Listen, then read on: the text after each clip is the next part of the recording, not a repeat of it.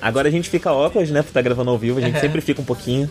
Faz o que agora? Dá, dá, dá, dá um charminho daqui a 15 tem, que, tem minutos. que dar uma aproximada aqui ou ele pega? Você- olha, eu e você. Não, a gente pode falar, pode falar, tá à vontade, eu acho. né? Fala você aí, Dri, pra gente ver. Falando. É, como sempre você tá mais baixinho, mas dá pra ouvir. Caralho, eu falei alto. O meu problema sempre é que eu falo baixo, não é isso? Você, você fala longe do microfone. Esse é o seu problema. Você não fala baixo. Tá vendo? Eu tenho um problema, que eu falo perto do microfone e berrando. Então fica gigante, assim, o, o meu som. Isso, é, é. A Fica bem tartaruga? difícil. A tartaruga, né? Abri uma vez. conta.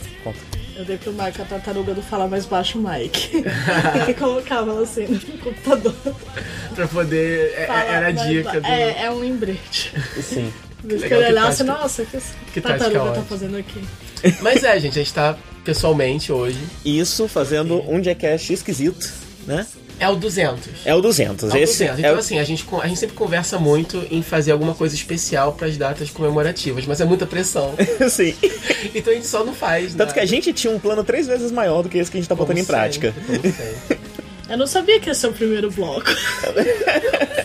eu não sabia que vocês iam gravar em tempo real. A gente pode voltar ao contrário. É, eu, quero, eu quero fazer uma edição doida nesse, nesse podcast. aí. Ah, então tá Então, bom. Então vocês só, só vão se apresentar no meio. talvez. Tá bom.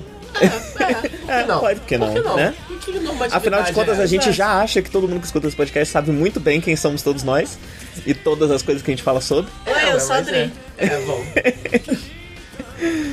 Bem, a gente resolveu fazer esse podcast falando de coisas, né? Coisas que a gente assistiu, animes que a gente viu e não virou de cast. E aí, alguns porque a gente tinha mais Só que um. eu peço paciência, no meu caso, porque em teoria os que eu falei que eu falaria, eu não lembro muito deles. Não tem Eu problema. meio que não me preparei nada. Você fala do que você lembrar, porque a gente tá aqui só pra ter esse throwback de gravar ao vivo, né? É. Eu Ah, Eu, não sei se dá pra meio- perceber, quem tá ouvindo consegue sentir na nossa voz. Essa visceralidade. Que a gente tá muito perto, a gente não tá tão no colo um do outro quanto a gente costumava É, ficar antigamente. infelizmente, A gente tá num lugar um pouco mais espaçoso do que antigamente. Nossa, É, esse quarto é consideravelmente mais espaçoso. no meu ponto de vista, ainda estamos nos colo, no colo do outro. É, e a gente Não, vai a tua casa lá em Campos era bem grande, mas a gente ficava lá no... no meu cantinho, É, né? No cantinho. meu O ninho lá. cantinho, ele era... Era pequeno, tinha uma, era, é, um cômodo pequeno com a cama no meio e a ca- mesa e mo- vários móveis desnecessários. é. A gente faz coisas. O Mike dormia no quarto da bagunça. Eu dormia no quarto da bagunça. Ele não é filho, ele é escravo.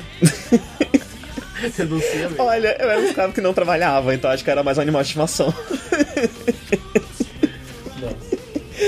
É, mas, apesar dessa. Os androides de Star Wars, eles são...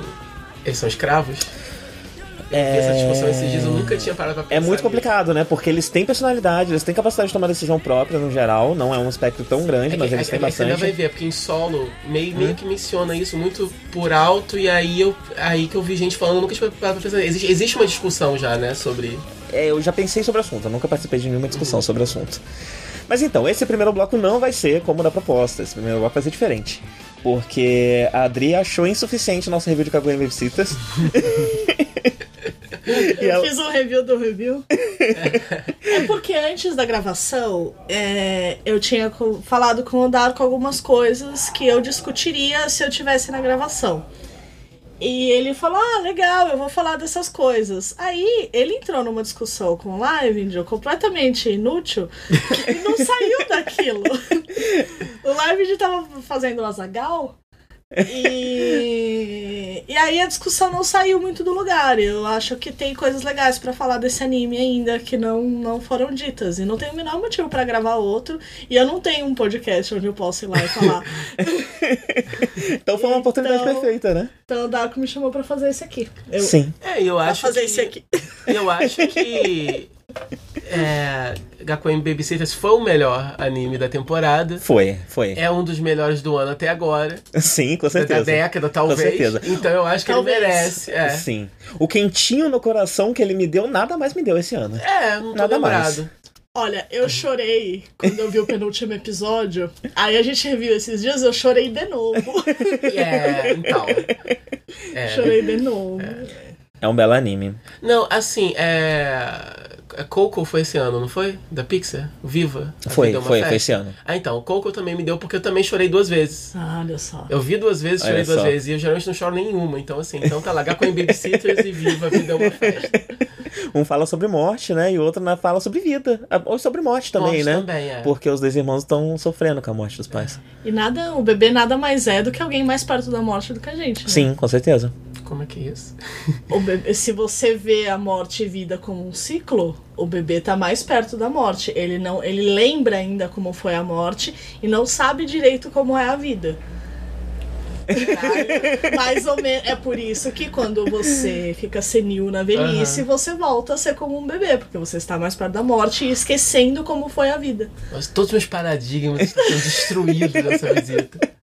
Essa está sendo uma É, é é difícil ficar nessa casa. É, caralho, né? A cada segundo vem alguém quebrar um paradigma e você fica assim, gente, calma. Eu preciso ter alguma crença ainda quando eu sair daqui. Ninguém consegue ter uma conversa leve nesse É, lado. eu tenho que. Meu Deus do céu. Mas eu acho que o ponto principal, né, do, do, do, do- do que você quer, que você acha que mais faltou em Gakuen Babysitters foi a questão dos gêneros de shoujo, né? A representação. Explica melhor do que eu. Pra mim, Gakuen Babysitters, ele é não só um anime independente, com uma história independente, mas ele também é um comentário sobre sobre estilos de shoujo, mas particularmente sobre Aoi Yuri. Ele ele já come... o o próprio gênero, né, do, do, do menino cuidando de bebês, adolescentes cuidando de bebês, isso é uma coisa que acontece muito no shoujo. É... Mas uma coisa que ele faz é um esquema estilo free, que ninguém namora ninguém, mas eles aproveitam para fazer uma série de comentários. O menino principal, ele é o protagonista yaoi ideal. Ele tem todas as características, não tem nada nele que não seja é, nesse sentido. Existem. Vocês lembram? Eu queria lembrar de mais algum, eu só lembro do, do- do- do- do- dos meninos pendurados na cerca viva. Você lembra disso? Ah, sim, nossa, que bizarro aquele episódio. Então, é bizarro. É um episódio que tem uns Eu acho meninos. uma- acho que foi o último que eu vi. Foi o último que você viu? Você não eu vi, terminou, né? assim. É, até não terminou. terminei. Nossa, não, tem que Eu não terminar. É lindo o finalzinho. Eu sou assim. Ô, eu Não sei como é. coisa. Eu sei como é. Eu mal começo. É, Eu tô adorando várias séries que eu só vi dois episódios. é tipo, nossa, super recomendo. É, né, nossa, é episódio. linda. Inclusive, Timeless é ótimo, você já viu? Não, mas eu queria ver. Pô, mas aí cancelaram, desisti, aí descancelaram, voltei a ver. É, parece. Aí agora vão cancelar de novo, eu não sei o que fazer. Vai ter final ou não vai? Tô esperando alguém me dizer. Se tiver final, eu vejo. Duas temporadinhas boas, mas. Aham. Mas você já viu alguma coisa? Não, nada. É super Torchwood. Sério? Sério, super. É me do lembrou. criador em- de Supernatural. É, um dos então. co-criadores. É, é, É. Mas me lembrou super. Você vai ver. Sério? Lembrou super. Só que é hétero, né? Ah, sei. É Torchwood, só que todo é mundo outro é hétero. Torchwood. Já, tá, agora né? você falou que lembra Torch, eu ia falar, ah, legal, tem, Não. tem queerness, não, Não. tem. O primeiro Tem o Torchwood. resto. o primeiro Torchwood hétero foi Agents of Shield, né? Mas você chegou a ver tudo de Timeless? Não, porque porque eu li por aí que tinha algo que tinha. Eu li um artigo no The Mary Sue falando sobre como eles subvertem algumas coisas, e tem alguns episódios, pelo menos, que falam de queerness na história. Deve ter, eu imagino Porque que rola tenha. esse straight washing na história, e tem algum episódio aí que eles mostraram Não, uma né? parada. É, mas não, o casal principal é Ah, hétero, to- todo mundo é hétero. Lógico. É, mas voltando. Porque se é pra ninguém assistir e ser cancelado, colocava viado, É, caralho. não custa nada, né? Então, Não, ninguém tá assistindo mesmo. Coloca. se é pra viver duas temporadas, tá justo viver até arrisca, três, é. quatro. Pô, ah, du- du- até demais. Pois é, já foi mais o suficiente pra ter acabado. É, passou uh, 50% do que devia até, quase. Não tem, não tem direito de ter quatro temporadas numa série com tanta viadagem assim. Como assim? Pois é. Tanto ficou horrível no final pra compensar, né? Exatamente. Por quê? Porque sai matando os viados. Mas a verdade. última, mas a, a última, apesar disso, a quarta temporada é a que tem a cena de sexo mais gráfica com o Jack, né? É, É verdade, é verdade, é verdade. pra você ver que a anterior não precisava, né? É. Tão As incrível que ela é. primeiras eram mais queer, sendo É. menos explícitas. Ou seja, varia, mas o Gaku é babysitter. Os meninos com a bunda presa no- na cerca viva. Isso, você quer narrar a cena aí? É, não sei se eu vou lembrar direito, mas basicamente tem esse menino, né? Que ele tem uns irmãos mais novos, ele tem uma família muito grande, Todo ele é mundo muito é igual, pobre. não é? todo mundo é meio que igual, com cabelinho preto assim na, na frente da cara, tipo um poodle. É, e Parece eles aquele Pokémon, sabe? parece aquele Pokémon, também não lembro o nome do Pokémon não, mas sei que Pokémon é. E eles tudo tem esse cabelinho de poodle, É todo mundo o. Haltz. o Haltz, exatamente, parece o Haltz. Só que Não de posso- preto, cabelo. Não, não posso opinar. Tem um Haltz aí. Não tem um Haltz aqui. A gente tem diversos Pokémon, mas um Haltz não. É, E eles são muito pobres. E aí eu não lembro exatamente porquê, mas dois desses, dois ou três desses Eles são meninos. muito pobres. Eu acho bonito, desculpa, eu acho tão bonitinho quando anime, porque anime parece muito com novela mexicana, no sentido de melodrama.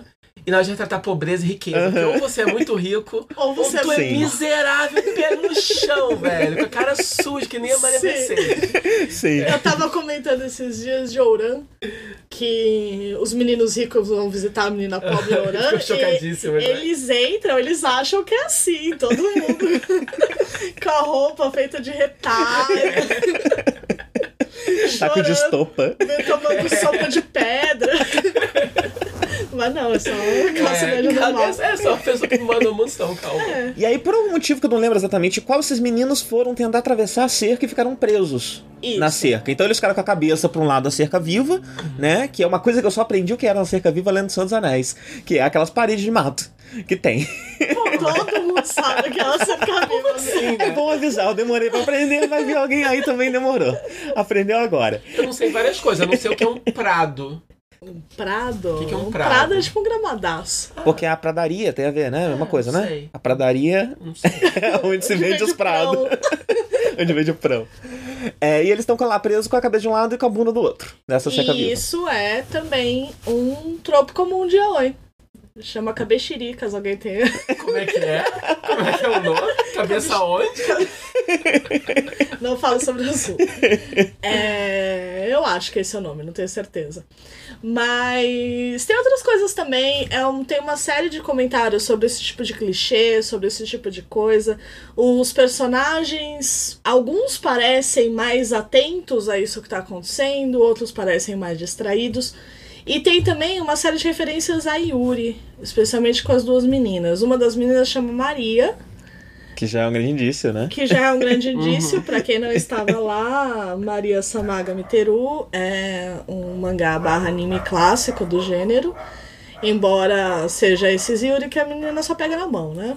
Que E é uma- o- não é citrus. E uma coisa importante dela se chamar Maria é que quem. A única que chama ela pelo nome Maria é a outra menina. É a outra menina, sim. Então isso também pode trabalhar nesse indício de Yuri aí. Ninguém chama ela de Maria, chama ela sobre o sobrenome, mas a menina com quem ela poderia fazer um par, chama é a única que chama ela de Maria. Sim. É... E uma. E uma é mais bonitinha, mais engraçadinha, mais sensual, e outra, enquanto a outra é mais brava, mais séria, mais estudiosa. Bem seguindo o clichêzinho do gênero. E no final tem uma cena que é uma cena de mal entendido, mas que, que a Maria percebe como uma cena romântica e fica muito muito confusa barra maravilhada e aparece uma cena com flores no fundo, esse tipo de coisa. É, eu não lembro o que mais eu queria falar. Não lembro. Não lembro. A gente tava fazendo recap, tinha várias coisas. Ai, a gente tava. O que que, que que tem? Pô, a nossa discussão, na verdade, eu não sei se você, você, você ia dar os seus. A sua opinião sobre a questão mais problemática. Ele quer Ah, trazer de tá, volta. É. Mas- A discussão. Não, olha só, eu não quero trazer de volta. Mas já Mas- trazei. Não, mas olha só, é porque o nosso review foi quase todo tomado por isso. Foi, foi. Aí Isso. quando você falou que a Adri tinha coisas a falar sobre que a gente Pode não falou, ser. eu eu pensei que talvez alguma coisa com relação a isso também. Não. Então, é justamente. A que Você discussão. começou a falar sobre a cerca viva. Isso. A discussão que vocês tiveram foi sobre o menino que aparentemente fica excitado quando vê os nenéns, as crianças, e você achou isso um problema do anime. É, eu achei, eu fiquei, eu fiquei na dúvida, assim, eu, fiquei, eu fiquei na dúvida se, se isso é, se é um problema ou não, na verdade. Eu devo, deveria estar incomodado com isso ou não, entendeu? E eu achei desnecessário. Então, isso também é um dos comentários. Uhum. Porque isso é um comentário não só com o universo do Shota, que aqui a gente gosta de fazer de conta que não faz parte do, do- do mangá e anime em geral, mas faz, e lá eles consideram, né? Então muitas vezes É, por mais que Shota seja muito mais lido por homens do que por mulheres, muitas coisas dele vão parar no yaoi ou mesmo no shoujo normal e vice-versa. Uh, tanto é que tendências do, do shoujo é, costumam ditar como vão ser os shota, é, existe esse diálogo, essa, essa troca é, em termos de, de temática, de ideias, etc. É, eu não acho que esse menino seja um problema, Uhum. porque esse menino ele é um comentário. Ele é um comentário tanto da existência do pedófilo esquisito, quanto da existência de pessoas que são interpretadas como pedófilos esquisitos. São pessoas que são lidas como tal, porque tem uma relação com criança um pouco mais intensa, ou às vezes um pouco mais distante. Eu gosto muito de crianças, mas eu não me sei me portar perto delas, porque eu nunca vejo crianças, eu nunca tenho contato com elas. No caso desse cara, porque as outras pessoas impedem também. então eu acho tudo muito maravilhoso, muito fascinante e acabo reagindo de uma forma não socialmente aceitável. É, eu acho que esse personagem não é desnecessário porque ele tá lá justamente fazendo esse contraponto. Como é que você vai fazer um anime sobre crianças pequenas e sobre adolescentes. É um grupo, são dois grupos visados por pedófilo, pedófilo no Japão é o que mais tem. É... Nada contra, cada um com sua cultura. Eu não falo isso enquanto uma crítica, é só uma constatação. É, quem quiser discordar tem provas. É, uma das coisas é que o material, o material, eh, só puxando um pouquinho esse assunto sobre, né, o material que o que, que, que o, o, o Nobuhiro Atsuki tinha quando ele foi preso, é, é um material que era legal até relativamente poucos anos atrás, né? Ele era um material que foi produzido nos anos 90, que era de, de, de, de, de tipo um Gravure Idol, então são as meninas de biquíni, só que ao invés dessas meninas serem adolescentes adultas, elas são crianças de 8 anos. E aí elas estão de maiozinho de colégio, tá, não sei o que, fazendo poses é, relativamente sensuais. E isso era legal no Japão até bem pouco tempo atrás. A, a, a produção foi, foi considerada crime primeiro, né? E a posse foi considerada crime.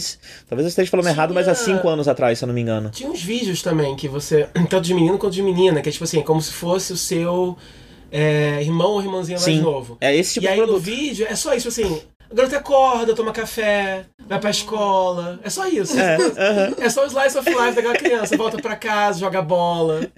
Sim, sim. Entendeu? E talvez até isso seja mais um paralelo com esse personagem, né? É uma pedofilia que tá ali no borderline também de gostar de criança de outro Aham, jeito, né? aham. Porque ele se disfarça de um gostar de criança de um outro jeito. Do mesmo jeito que você tem o, lá o, o videozinho do cachorro, porque você não tem um cachorro, você quer ter, fingir que tem um cachorro, então você viu o cachorro brincando coisa, você faz isso com a criança. Só que, né, essa é só a Aí- desculpa. Aí, aí, aí, aí, aí você tem uma, né, uma linha que você pode, de repente, Sim. cruzar.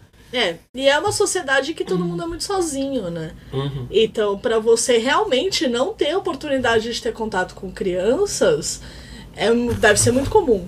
Especialmente porque tem pouca criança. Hoje você vai arrumar a criança pra, pra, pra brincar, pra É, no conversar. Japão, né? Não tem mais. É um né? problema gente- sério lá, continua sendo. Gosta. Eu não. não- eu não entendo muito bem, mas tem, tem, tem quem curta. E. tipo, de... Adorando a diplomacia dele. Não, não, mas eu digo Não, de você já tá falando forma- como um todo, né? Não mais sexualmente. Não, não sexualmente. Ah, tá. Mas, tipo, crianças em geral. Aham.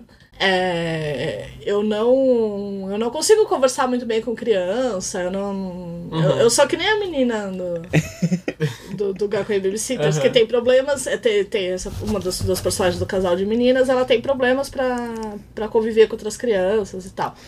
E eu tenho coisas parecidas, eu não, não curto. Mas eu imagino que enquanto. que a gente tem até uma necessidade que para algumas pessoas aparece, para outras não, mas de convivência mesmo, né? Porque em toda a história da humanidade você não tinha uma pessoa que nunca tinha visto uma criança. Sim. Uma pessoa sem filhos, uma pessoa sem, sem sobrinhos, sem.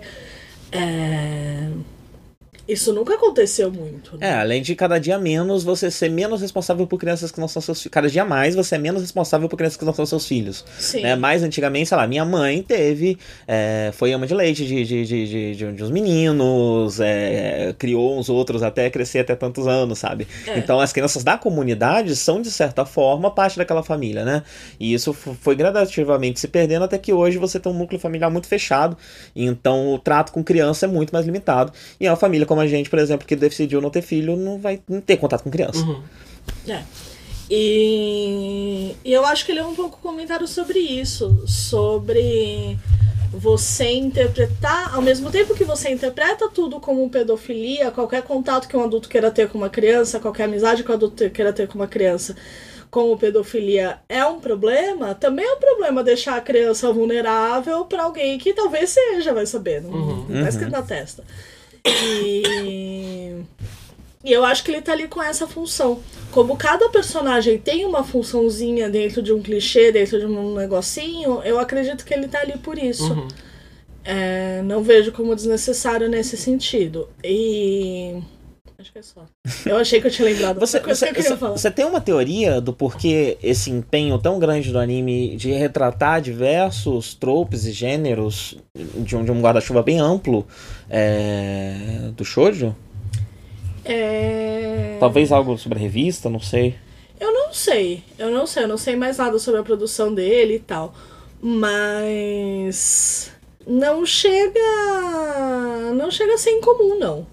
Você pegar um. Um mangá longo que tem uma, uma série de comentários, Aham. uma série de coisas sobre esse tipo de coisa. É, é mais ou menos como se ele fosse uma Madoka do seu próprio gênero. Aham, Ele é a Madoka do anime shoujo de neném. aham. Então ele vai trazer uma série de. Tanto é que ele traz muitas crianças, né? Que não é um negócio comum. Normalmente você tem um neném ou poucos. E não vários. É... Eu acho que é por isso. Eu acho que é porque é uma das temáticas que eles escolheram, uma das coisas que eles escolheram quando estavam lá decidindo as coisas. Que bala, você tem uma. Pode ser. Eu, dei uma- eu descobri algumas coisas rapidinho aqui sobre sobre sobre Eu a Babysitters que a gente não também. falou no review. É, eu quero, peraí. Eu comprei pra ajudar o moleque lá, né? Ah, Eu você quero, não eu gosto. gosta? De melancia, eu nem, eu nem vi que era hora que eu comprei. A gente agora vai ter Black Black enquanto a gente. É bom que esse microfone pega todo o barulho ambiente, né? Então dá pra saber direitinho o que eu tô fazendo. SMR, tá A não ser que saia na edição, pode ser que saia na edição. Abre assim no É, microfone, peraí. né? Quem curte, ó.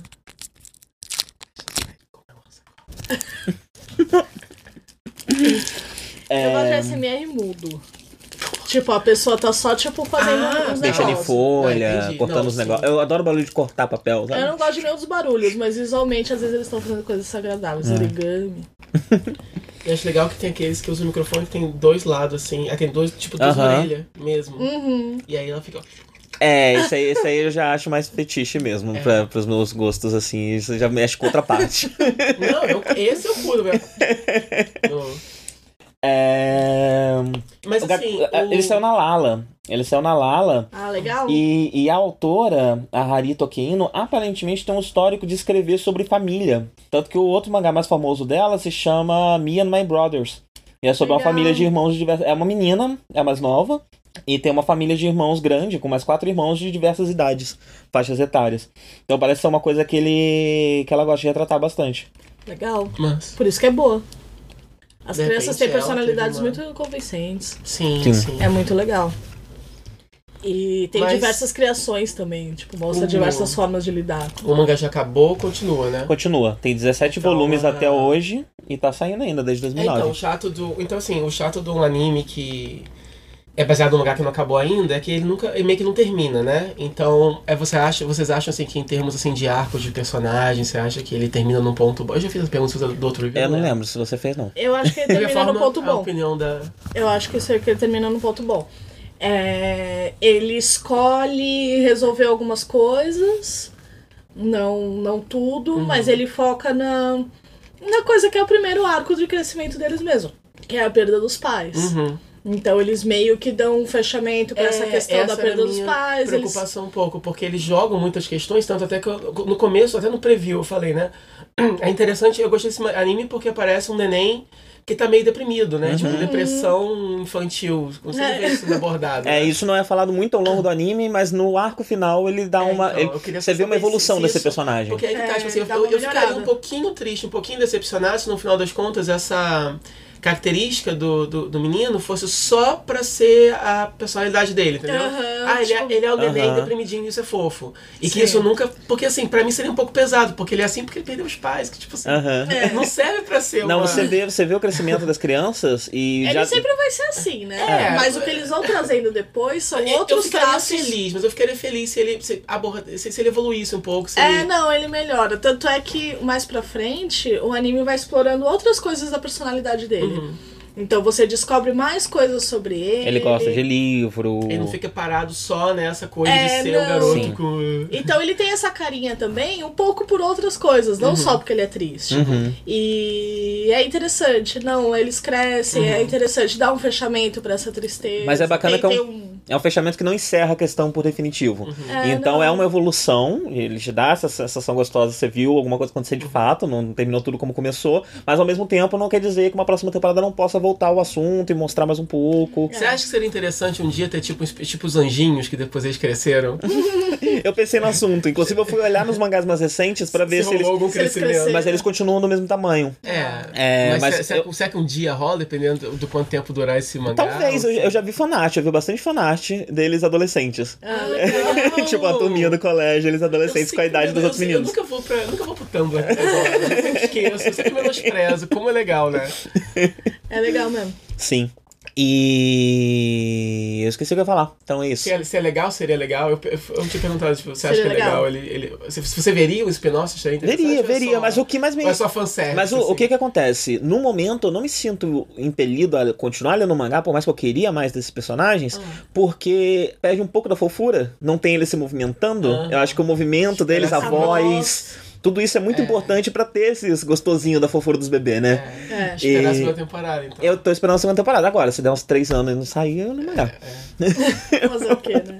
E como sempre, Japão, né? Você descobre que vai fazer quando, sei lá, né? Sim, sim, Tá feito. sim. No máximo com uma temporada de antecedência. O que já é ótimo, que os ingleses são piores, né? São. Nossa, Começo- você, você nem sabe se vai ver de novo agora. Não, e no, no começo do mês a gente tava esperando sair o- a série nova do Ben Whishaw, né? Aí tava escrito, vai sair em maio. Aquele Mas, do tipo, já- English Scan. E esse É, mesmo. Isso mesmo. Very Very English English Scandal. É, quero ver. É... Aí tava escrito, vai sair em maio. Aí a gente olhou, tipo, já era dia 15 de maio. maio. Maio quando? Tem um dia. Meu não. amor. Maio. Uma hora e sai. Aí né? de repente começa a pipocar no Tumblr um monte de, de GIF, um monte de coisa lá. Saiu. Saiu. Saiu. Pois é, sai de domingo. Ah, eu vou ver. Ver. Quero ver também. Acabou da Queen Babysitter? Será? Não sei, deve ter acabado. Deve ter acabado? Assista, é bonitinho. Se você gosta de Aoi Yuri, assiste. E manda e-mail Falando. O que vocês acharam? que vocês Então, acharam. esse negócio é- Se vocês concordam comigo, vocês acham que eu tô viajando. Mas eu, eu Se a vocês impressão. de Eu eu não sei se foi lerdeza opinião. minha, desculpa, eu tô preso na cerca viva ainda.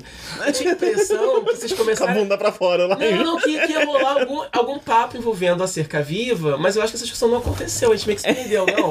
Não, foi, foi um exemplo de Foi um fetiche exemplo de fetiche. Ah, foi isso. Ah, então frequente tá, não, em ok, material ok. É. shoujo e yaoi, Ah, etc. ok, entendi, entendi. É, o É que eu, eu, eu, eu, eu achei que você ia usar esse exemplo Não, alguma colocando eu aí dentro do coisa shoujo. Não, não, anime, mas só é pra que eu- dizer. Não, o que eu ia dizer, na verdade, sobre isso é que isso é um negócio recente.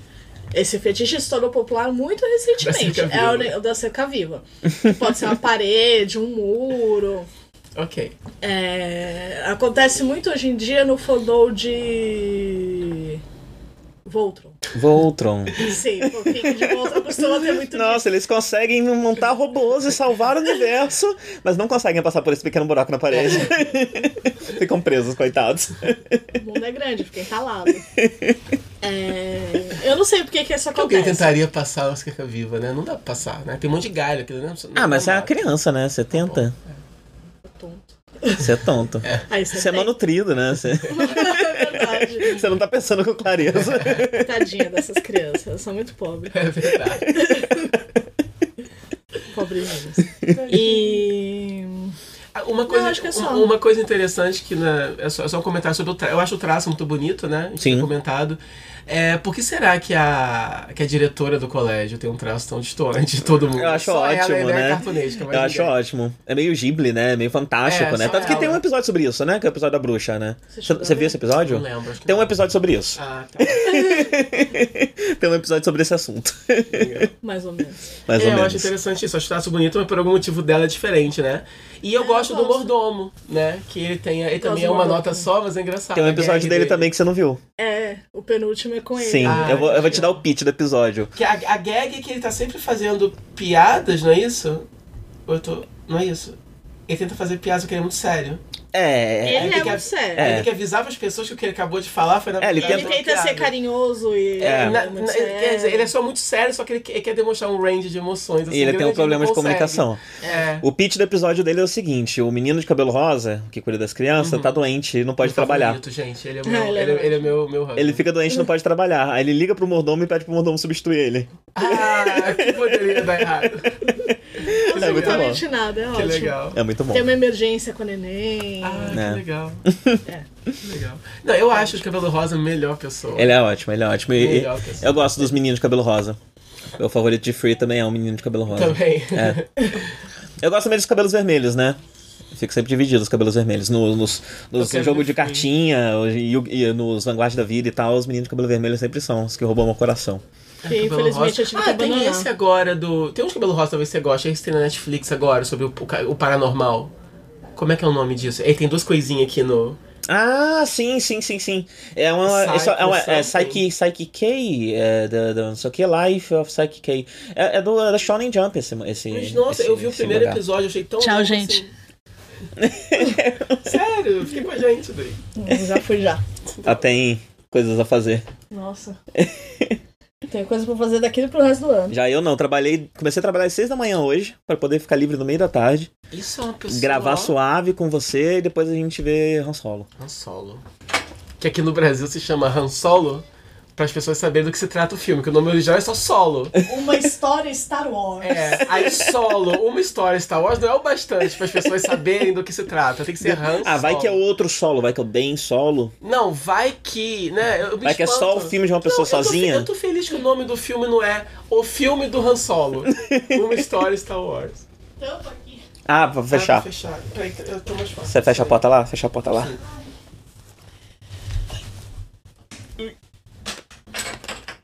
Mas aí, amigo, esse do Paranormal é bem engraçado. Eu vi o primeiro episódio.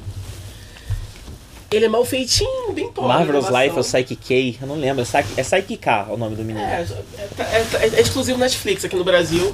É no, no- enfim, no Ocidente, né? Provavelmente. E é um senso de humor bem legal, porque é um personagem que. Ele é um desses personagens é, muito sérios, assim, né? Não sei se a série desenvolve outros traços e tal, mas, é- mas, mas assim, ele fala muito rápido, é que- é aquele tipo de humor que é bem rápido e bem absurdo. Sim, sim. Que aí você vê uma coisa absurda É acontecendo. no colégio também, né? Ele é um estudante, eu Ah. não sei o quanto que explora, porque eu vi metade do piloto. Sabe outra coisa, falar em Netflix? Metade do primeiro episódio, eu sou desses, né? falar em Netflix, outra coisa que eu vi foi. Eu vi o primeiro episódio de Agretsuko. Esses dias. Ah, Você viu tudo, achei né? que você tivesse visto tudo, não? Não, eu vi só o primeiro episódio. Nossa, é tão legal. Apenas o primeiro Tão episódio. apaixonado. Ai, vamos falar de agora de suco então agora. Tá bom, vamos falar de Agretsuko. Eu vi a série toda, você viu um episódio, depois a gente Isso. faz outro review Tá bom. direito. é, pra mim foi um achado, eu não conhecia a personagem. Eu não conhecia a série prévia dela, né? Ela tinha uma série de 100 episódios de um minuto. Aham. é, num flash um pouquinho mais pobrinho, né? Aí veio Netflix e pagou essa temporada aí de 10 episódios de 15 minutos cada e tal. A animação é muito legal, é um flash muito gostosinho de ver. É, os backgrounds são incríveis, o traço dos personagens é incrível. São incríveis também. E eu me espantei muito, porque quando eu vi o trailer, eu achei que foi só isso. Ah, beleza, ela é uma. Ela é uma. Salary Woman? É, Office Lady. Office Lady. Ela é. É. office. Inclusive, antes, de, antes de mais nada, eu tinha lido uma parada que eu achei muito bizarro. A gente pode pesquisar pra ver se isso é verdade. Ah, Porque no escritório que ela trabalha, a da tradução fala que ela trabalha na contabilidade, Aham. né? Mas aí ela e, e algumas das colegas de trabalho usam um uniformezinho. Aham. Tanto que Aquele azulzinho, chegam- né? Que parece a da mocinha. É, é, eles chegam na- no vestiário antes e tal. Eu li que, na verdade, a função que ela trabalha é uma parada que tem, que os escritórios. Na verdade, ela não é uma. Ela não é uma accountant. Como é que é accountant em português? Contadora? Ai, pensei em inglês, desculpa. Ela não é uma contadora. É, esse, é- é- essas mocinhas bonitinhas que usam uniformezinhos, elas são contratadas por escritórios pra ficar lá só fingindo que tá trabalhando Uhum. pra poder look busy, entendeu? Não sei se é exatamente isso. Eu acho que a verdade, como sempre, tá no meio. É. é, o que eu pensei que parece ser tipo uma Parece faz que tudo, é né? uma- Uma estagiária, uma pessoa que É tá ali pra fazer com ass- que der, que é tiver pra fazer. assim, isso, mas Uma parece que assistente. eles colocam pra poder. Mas eu li a pessoa falando isso, que eles colocam pra poder encher o escritório Ah. e ficar bonito pra quem olhar. Aham, aham. Olha quanta gente, olha quantas mulheres trabalhando aqui, mas na verdade elas não estão. Por tanto que no- na série ela, tá, ela serve de capacho pro, pro chefe, mas aí eu achava que isso era o quê? Beleza, ela tem o cargo dela, mas porque o mundo é o mundo, ela, ela é obrigada a fazer chá pro chefe também, limpar a mesa Aham. dele, né? Porque. Mas eu acho que talvez não, talvez ela seja só. Existe essa parada, assim, eu não sei. Eu posso. eu- olha, Eu não sei. é- eu tô falando uma coisa que eu li por aí, É, eu sei pouco sobre o assunto também, né? Eu sei que, que mas é tem. porque o Japão tem tantas essas coisas inusitadas. Eu sei que houve recentemente um incentivo muito grande pela contratação de mulheres, Uhum. é, por parte do governo, por parte de tudo, e não me surpreenderia, o japonês sendo escroto como é, que contrate essas mulheres pra ficarem lá, fazer meio nada, que ser uma ser- função, mas só pra cumprir cota, né? É algo assim. É, isso não me surpreenderia, mas não sei se é o caso. Porque tem isso também, porque quer dizer, elas usam uniformezinho, mas nem todo mundo do escritório usa, né? Aham. Outras mulheres não usam. Aham, sim. Então, quer dizer. é- Eu achava que era uma questão de cargo só, de cargo, de função. Talvez, é, não sei, Uhum. não sei. Passando uma besteira. Mas enfim, ela é uma office lady. Quando eu vi o trailer, eu achei que ah, fosse só essa piada. Ela é uma. Uma, uma trabalhadora lá, enfim, tá meio perdida na vida. Ela fala no trailer, né? Eu, eu sou escorpiana, inclusive, né? Ela é minha- É, e, e tem 25 anos, se não me engano, tá meio perdida na vida, tem um emprego que ela não gosta. E aí ela põe pra fora os sapos que ela engole no dia a dia cantando heavy metal, no karaokê. Aham. E eu achei que a piada era essa, uma, uma bichinha muito fofinha, é, inserida num desenho de temática mais adulta, porque essa meio que é piada também, né? Porque é um desenho de bichinho, só que é, é um mundo adulto.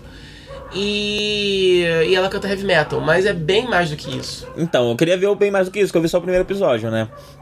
Quanto que tem. Essa é uma dúvida minha, inclusive. Aham. Quanto que tem a mais disso? Porque assim, ver ela sendo humilhada pelo, pelo, pelo, pelo, pelo chefe e tudo mais é bem doído, né? É doído. É doído. É doído. O chefe dela Dá uma angústia, é assim. um porco, né? Eu acho legal isso, o chefe dela um pouco. Assim, a... ela faz amigas, Uhum. né? Eu acho que o desenho tem uma mensagem. É interessante porque ela faz. é- é- é- O desenho, eu acho que ele me surpreendeu, talvez tanto, justamente porque eu não esperava nada. Aham. Eu só esperava um humorzinho, mas eu acho que ele me surpreendeu não só porque ele é mais do que eu esperava, mas também porque ele é um pouco mais. Aham. Porque, por exemplo, não sei se no primeiro episódio aparece a, a, a- a- aquelas duas que são. Sim, sim, sim, sim. é uma gorila e uma, uma- um pássaro lá É um qualquer. peacock, sei lá, não sei qual é o nome É, e daquilo. elas andam assim, são super Aham, chiques sim, e aparece, aparece. Tem uma cena só com ela. Soft spoiler, elas duas, elas fazem uma amizade com a Aretsuko depois. Uhum. E a amizade delas é muito incrível, porque é uma coisa que você não vê muito em anime, porque é uma coisa realmente são, são mulheres, Aham. amigas. Nossa, isso é bem legal. De, de posições hierárquicas diferentes na empresa. E elas são, assim, elas, elas não julgam a Oretsuko, elas aceitam ela, elas, elas aconselham. É um relacionamento de amigas de, de- entre mulheres que não tem nenhum tipo de. Uhum. Nem de fetiche, nem de catfight, nem, nem, nem, nem desses tropes que envolvem, Aham. mas são só mulheres amigas. Isso é bem legal, apoiando. porque o primeiro episódio ele é meio cínico, né? Ele. Todos os personagens são, são meio. Mesmo quem é trabalha próximo dela é um pessoal que é meio escroto, Sim, que tá puxando o tapete dela, sim. que tá enchendo o saco dela, que tá, no fim das contas, né, agredindo ela tanto É, quanto não, chefe. você tem esse comentário de vida de escritório, Uhum. que meio que é assim, né? Uhum. Mas a. Mas não é um torture porn também esse Aham. desenho, entendeu? Tipo, ela. é- é- ela evolui. Ela, É interessante que ela que acaba fazendo o caminho do, do- de um The Office, né? É um The Office, isso. Que começa Sim. muito sobre isso, sobre vida de escritório, essas piadas, coisas ruins e esse, essa, essa vergonha, né? Menos tortura e mais vergonha mesmo, Uhum. Sim, no caso de The sim. Office. Mas aos poucos aqueles personagens vão ganhando personalidade e vai sendo mais uma novela mesmo de você ver essas pessoas é, e a relação entre elas. Sim, sim. Uhum. Não, a, a série, a série desenvolve vários temas diferentes, assim, não só de as microagressões que você sofre no dia a dia, não só no escritório, mas também na sua vida pessoal. Uhum. Ela, ela é uma pessoa que depois tem um interesse amoroso pra ela e o cara não é legal. Aham. Então a série aborda isso também e aborda de verdade. Então eu estou falando, tipo, eu não esperava o anime, você não espera o anime ser, né? Abordar um relacionamento abusivo direito. Aham. Você vai desconfiar, você fala assim, toma aqui esse anime sobre relacionamentos abusivos. você vai ficar assim, será, hein? Sei não, hein? Não, só que esse aborda de verdade. Inclusive, as duas lá, a- as amigas dela, são, são importantes pra ela tomar uma, deci- de- uma- decisão mais definitiva com relação ao relacionamento que ela, que ela pega e tal. Então eu acho bem legal. Sem contar que sim, a parte que você acha que o anime vai ser em si é bem engraçado. É muito legal ver ela cantando heavy metal. Porque tem, tem, tem dois momentos que ela canta, né? Tem quando ela de fato vai pro karaokê depois do trabalho, que é o, que é o santuário dela lá. E, mas tem na cabeça dela também. Aham. E no banheiro, né? Ela carrega No o microfone com ela na bolsa, carrega, né? Sim, sim, no banheiro e algumas situações na cabeça dela também. Uhum. Que é a hora que ela põe pra fora as verdades que ela quer, que ela quer falar. Uhum. Né? Aí tem um episódio muito engraçado, que é, é, é igual o review de Gakuen, né? Se eu tivesse visto também, a gente, a gente fica aqui só citando o momento. Sim. Tem um episódio em que começa assim, um repórter entrevistando pessoas na rua pra falar se, se elas sofrem algum tipo de abuso no escritório, assim. E aí tem ela com a cara pixelizada. Aí no outro dia, aquela amiguinha dela, que é a amiga que é a mais cínica, que eu acho que no primeiro episódio. A raposa é ela, acho, né? Eu não sei, uma raposinha, né? tipo uma que- raposa, ou um bicho parecido. que, que, que conta pra ela o. que fala do Instagram da amiga, que é o padrão do Sim. Instagram. Ela sempre, ela sempre coloca uma foto de perna, uma foto de comida e uma foto de não sei o quê. Uhum. Aí essa vira pra ela e fala: ah, te vi na televisão hoje. ela fica desesperada, né? Tipo, não era eu. E assim vai, quer dizer, tipo, tem, tem, tem- é muito engraçado. O humor é muito engraçado, o timing é muito engraçado e de quebra ele aborda temas muito legais que você não espera ver no anime. Entendeu? E aborda direito. Uma coisa que eu achei muito curiosa é que eu vi muitas pessoas falando sobre como é um anime que retrata a vida em escritório no Japão. Uhum. E no primeiro episódio eu não vi nada que eu já não tenha visto na minha vida Exato, profissional. é, eu, eu não vi nada tão distante, tão. É. Nossa, isso é tão japonês, eu não conheço. É- essa é uma coisa que eu acho que as pessoas não perceberam, não. É, que não a sei. gente sofre a beça em escritório no Brasil, né? Sim, e que no fim das contas a gente tá cada vez mais próximo do Japão mesmo, viu? em questões de tri- direitos trabalhistas e de É. forma como o trabalho é feito e tudo mais. As agências que eu trabalhei, o pessoal vira à noite mesmo, o pessoal fica doente, o pessoal vai internado de tanto trabalhar. Tudo isso acontece aqui no Brasil. Não é, ah, nossa, no Japão tem gente que morre de tanto trabalhar. Olha, aqui no Brasil também. Não, ela tem uma amiga, por exemplo, e, e aborda outras coisas. Por exemplo, ela tá louca pra escapar dessa vida, só que ela não sabe como. Uhum. Né? Então, ela tem uma amiga que é tipo um espírito livre, assim. Acho que no segundo episódio ela aparece. Que é uma, é uma. É uma. Eu esqueci o bicho que ela é. Mas ela é dessas que vem pro Japão, trabalha um pouquinho, junta uma grana, vai embora, viaja. Aí viaja, gasta tudo, volta, toda riponga, maluca, não sei o quê. E aí quer abrir um negócio, aí bêbada. Tô contando tudo já. Bêbada, ela oferece, ela fica para Etsuka e fala: Eu quero abrir uma loja importado. Tu vai trabalhar comigo, tu vai vender. E aí a Eretsuko fica toda, não vou falar o que acontece, ela vai ficar toda feliz, achando que essa é a minha chance de sair disso e tal. Mas a garota é meio louca também, é. É, acho que todo mundo É. já viveu essa situação. Exatamente, então, quer dizer, até isso é muito identificável, né? Quando você chega aquele amigo teu, porra, tu vou investir aí num, sei lá, num cybercafé, lembra do cybercafé? que saber café? Todo, não, todo mundo, tinha muito Ah, sim, cybercafé. todo, tá, achei que a gente tinha uma história de saber Antigamente- café. Não, eu tive. É. Não, eu acho que, eu, é, acho que foi o. Eu, eu, eu tive um amigo que já comentou sobre isso e eu tinha essa ideia. Na minha Uhum. cabeça, se eu tivesse dinheiro quando eu era mais jovem, né? Se eu tivesse dinheiro pra investir em alguma coisa, eu investi, tipo, num. Uma espécie de santuário nerd, assim, assim, um cybercafé, com comidinhas vegetarianas e coisinhas assim, só que não. né? Já tive umas vezes, fazer loja de RPG. É, não, né, essas gente? coisas, não. Não, você não vai fazer isso. então, aborda até esse tipo de frustrações mesmo, enfim. Mas a mensagem é, do desenho final, ela é esperançosa, ela é positiva. O desenho É, não bom. termina... é, A mensagem é realista, Uhum. né? Tipo assim, né? Ela não, né? ela não vai ganhar na loteria no final do desenho, vai ficar milionária, vai ficar. Né? Não é isso, que acontece, obviamente. Mas é. Mas mesmo assim é, é esperançosa. É assim, tipo, olha só, a vida é uma merda, mas. É. Dá pra gente cantar heavy metal no karaokê depois eu vou botar pra fora. Então eu gostei bastante. Eu achei um desenho muito necessário. Tô esperando a porra da Netflix parar de gastar dinheiro com, com, com House of Cards e começar a voltar. É, tipo assim, por exemplo, até agora anunciaram a segunda temporada. No caso de? Agretsuko, foi, foi o dinheiro da Netflix mesmo, né? Eu acho que sim. Eu acho que sim. Eu, eu acho que A, eu a história que eu vi, tipo, a Netflix sabia dos 100 episódios, né? E então, propôs. Não é um desses casos em que ela só um contrato de exclusividade. Eu acho que isso é de fato dinheiro deles. Uhum. Eu assim. também acho, não tenho certeza não, mas eu também acho. É. E esse não é um podcast de certezas, é um podcast Ah, de, gente, é. de achismos. Nossa, supera. Não faz diferença, né? De qualquer forma, eu queria a segunda temporada. Vamos lá. Netflix, mesmo se não fosse oficial, original Netflix, né? A Funimation já não, já não bancou segundas temporadas de coisas que. Né, tipo assim, um anime tal que fez muito sucesso nos Estados. Unidos, ah, vou aqui bancar uma continuação. Sim, Acontece. sim. Inclusive, tá começando a acontecer um fenômeno muito curioso. Se eu não me engano, as continuações de Furikuli vão sair primeiro no Ocidente e depois no Oriente. E aí, o, o, o, o, que eles decidiram foi adiar a versão legendada para diminuir a pirataria consumida por japoneses Caralho, do que ia sair primeiro nos Estados. Unidos. É o Japa contrário, invertiu. baixar. É, inverteu. Chapa não baixar nível do ocidente, meu Deus. Inverteu, inverteu. Nossa, inverteu os e acho- valores estão todos trocados, o que está acontecendo com a sociedade, é uma vergonha. Sim. Vamos falar do grande pilar de J-Caches perdidos? Esse é o grande J-Cache perdido, né? Mas eu, eu, achei, eu achei, a gente achou. Não. Você achou foi outra coisa. Você não achou Ideon. Ideon. Ideon a gente prometeu por anos e quando a gente gravou a gente perdeu. Caralho, e o que, que, que acontece? Como a gente perdeu? E, porque na época eu lembro que eu tinha visto só os filmes, a compilação da série, né? Com, aquela, com aquele final, né? Os dois filmes, a compilação da série e o Sim. final diferente. E eu vi né? a série inteira. E você viu a série inteira, mas não os filmes. filmes. Aí na época, como a gente ia gravar de novo, eu baixei a série. Eu falei, o que, que eu vou fazer? Eu vou ver a série toda pra ter a mesma experiência que você e tal. Aham. Aí hoje em dia eu nem. Eu não só não vi a série, como, Como eu já esqueci dos filmes.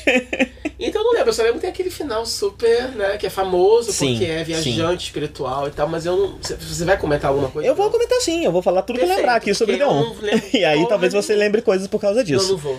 É. Eu não vou mesmo. Mas antes eu vou contar por que a gente perdeu Ideon. A gente perdeu Ideon porque a gente tinha essa série de podcasts gravados que eu tava lançando até ontem. tipo, o É. último foi aquele Janoda que saiu.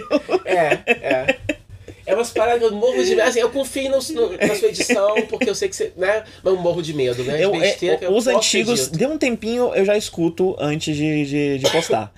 É, Pra então, garantir que não sim. tem nenhuma merda. É, que não tem, sei lá, alguma coisa que a gente fala, depois a gente corta e nunca corta, qualquer coisa Uhum. do tipo, né? Então, por exemplo, esse que a gente achou de Yojo Senki, que a gente achou que tinha perdido, inclusive foi por causa dele que surgiu essa ideia de fazer esse podcast. É, ah, barulheira. SMR. SMR. Quer um chocolatinho? Eu quero chocolatinho. quero Vamos chocolatinho. azulzinho, que eu prefiro do roxinho. o roxinho tá bom. É. Agora a gente vai comer um chocolate.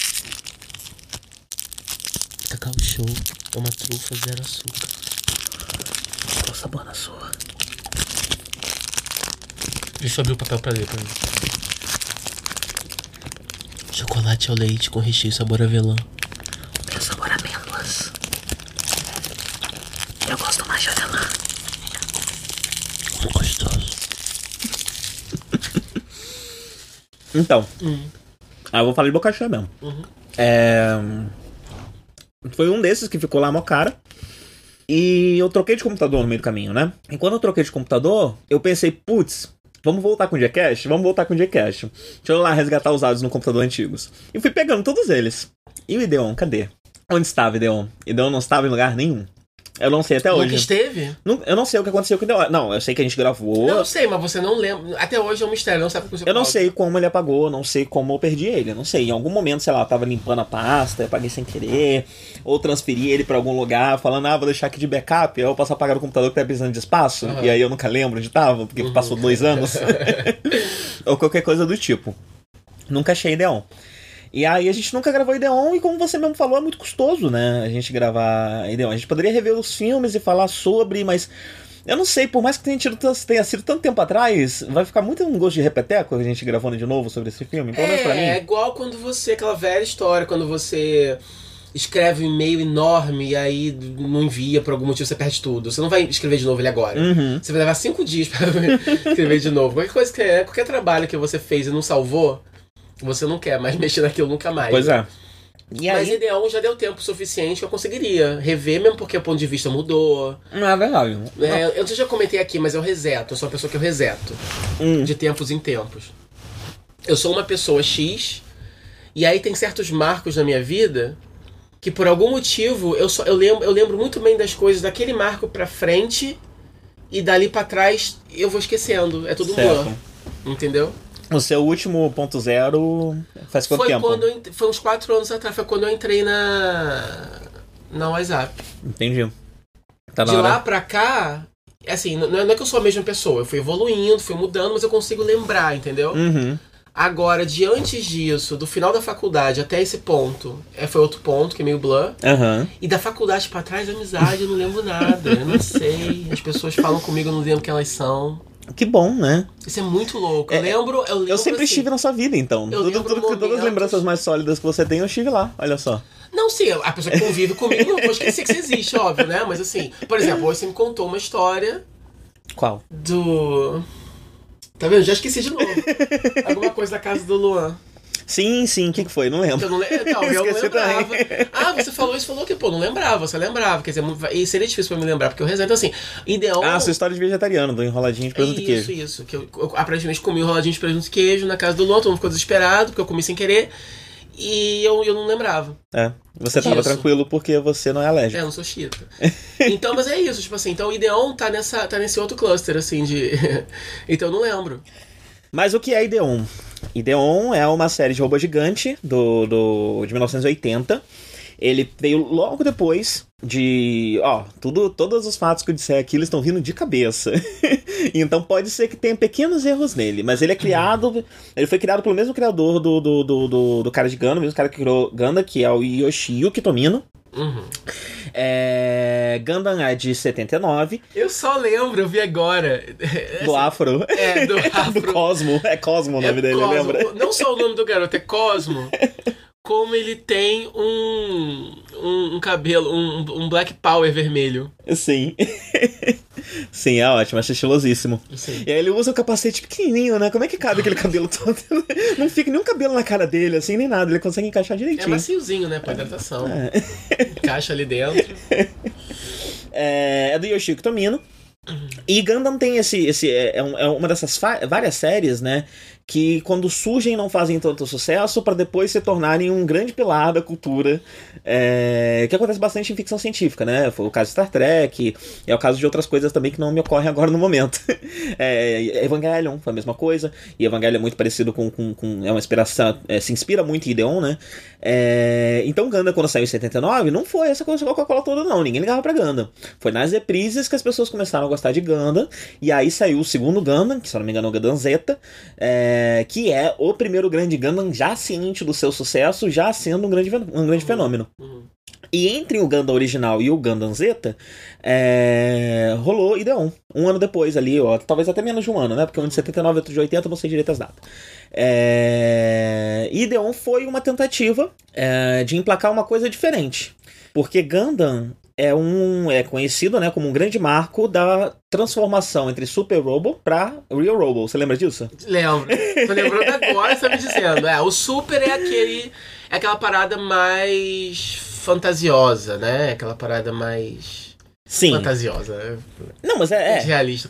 Não, mas assim, é, é como se fosse a diferença entre o, o, o sci-fi e o hard sci-fi. De certa forma, sim, sim, mas muitas vezes até no Super Robo o robô nem era uma criatura tecnológica. Uhum. O robô era um artefato antigo, era um bicho que tá ser É, ancestral que estava aham. adormecido. Muitas vezes ele era de origem mágica. Uhum. É, mas ele tem essa coisa específica, né? Ele é um, um- normalmente é um robô só.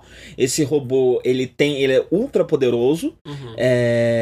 É... E ele faz coisas mais cartunescas, do tipo, né? Qual é aquele que tem o soco que sai? Ah, não vou lembrar o nome de ninguém agora, mas tem o soquinho foguete, é, É, um clássico, né? Brocas por todo lado É, também é algo muito comum. é. Tanto que o Gurren Lagann né, brinca muito com isso, né?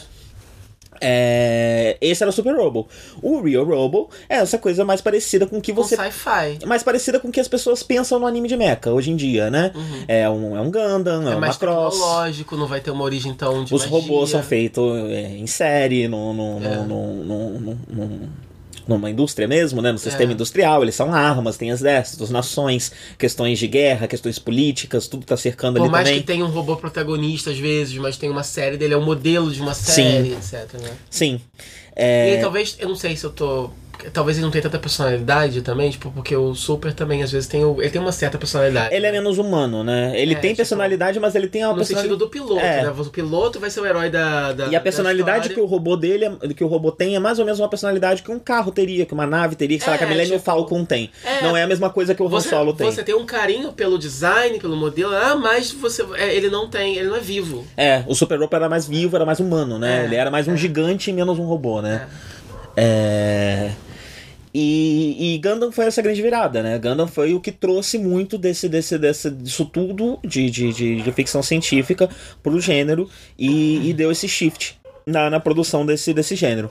E o Yoshiyuki, eu sempre, eu sempre pensei em chamar ele de Yoshitaka Mano. Yoshitaka Mano é o cara de Video Girl Eye, não é? Sei lá. Acho que é. Ou sei lá, não sei quem é o Yoshitaka, É, mano. Mas não, é Yoshiyuki Tomino. Manda e-mails, que é Yoshitaka. A gente nem tem o Wikipedia aqui do lado, mas é. Não, tá aqui, Yoshiyuki Tomino. Eu não vou procurar, porque ficou. Eu sempre evito quando a gente tá gravando digitar, porque fica. Mas hoje, hoje é um episódio do SMR, então a gente pode fazer barulho com as teclas. A gente vai procurar agora quem é o Staka, mano. Eu espero que ele seja alguém. Vamos ver. Gente, claro que eu sei quem é Yoshitaka, Ele é um mano. coreógrafo, figurinista. O quê? Ele é um... Yoshitaka, mano é o cara do Final Fantasy. Ah, tá. É o. Ele é um character designer, coreógrafo e figurinista. É, que fez o design de Vampire Hunter D e que é do nosso, nosso grande Angel Zeg. Ah, É, ele lá, esse é Yoshitaka, mano. Mas enfim. É. Esqueci o que eu tava falando. E o Chico Tomino, ele tem. Ele tinha essa pegada muito pesada do sci-fi, né? E ele queria muito trazer isso, tanto que a ideia original do Gundam era muito menos infantil. Era muito mais pesado e muito mais parecido com, com uma história para adultos. Então o, o Amuro ia morrer no meio da série. É, tinha todos uns plots envolvendo traições, sexo e coisas do tipo. Era uma trama muito mais violenta, muito mais. a- porque a ideia, o plano inicial o plano dele- inicial dele. Ah. Tanto que você tem uma versão novelizada, que é a versão original dele. Nunca li. Ah, e tem isso em inglês? É, parece que é meio difícil de achar, porque Uhum. foi publicado há muito tempo atrás e meio que as edições se perderam. Eu não Uhum. sei se hoje em dia isso mudou.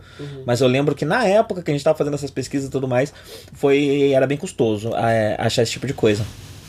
E, e lá tem o na- novelizado em três novels é, qual era o plano original dele pra série. Mas, como ele tava fazendo uma série de robô gigante, até então todas essas eram direcionadas pra crianças, a dele também precisava ser. Uhum. Então pediram pra ele botar um monte de robozinho, que é pra vender brinquedo. Pediram essa, essa coisa do Gundam ser três. pé- uma nave, um carrinho, tudo, monta e, e vira o robô. Uhum.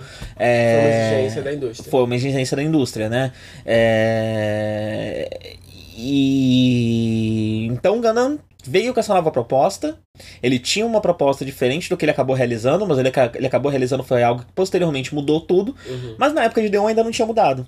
Então o que, que ele resolveu fazer? Ele resolveu contar uma história de Super Robo. E Deon é uma história de Super Robo do, do Yoshitaka Man. Uhum.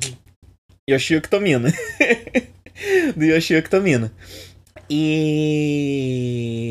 E ele. Só que ele não consegue, né, tadinho?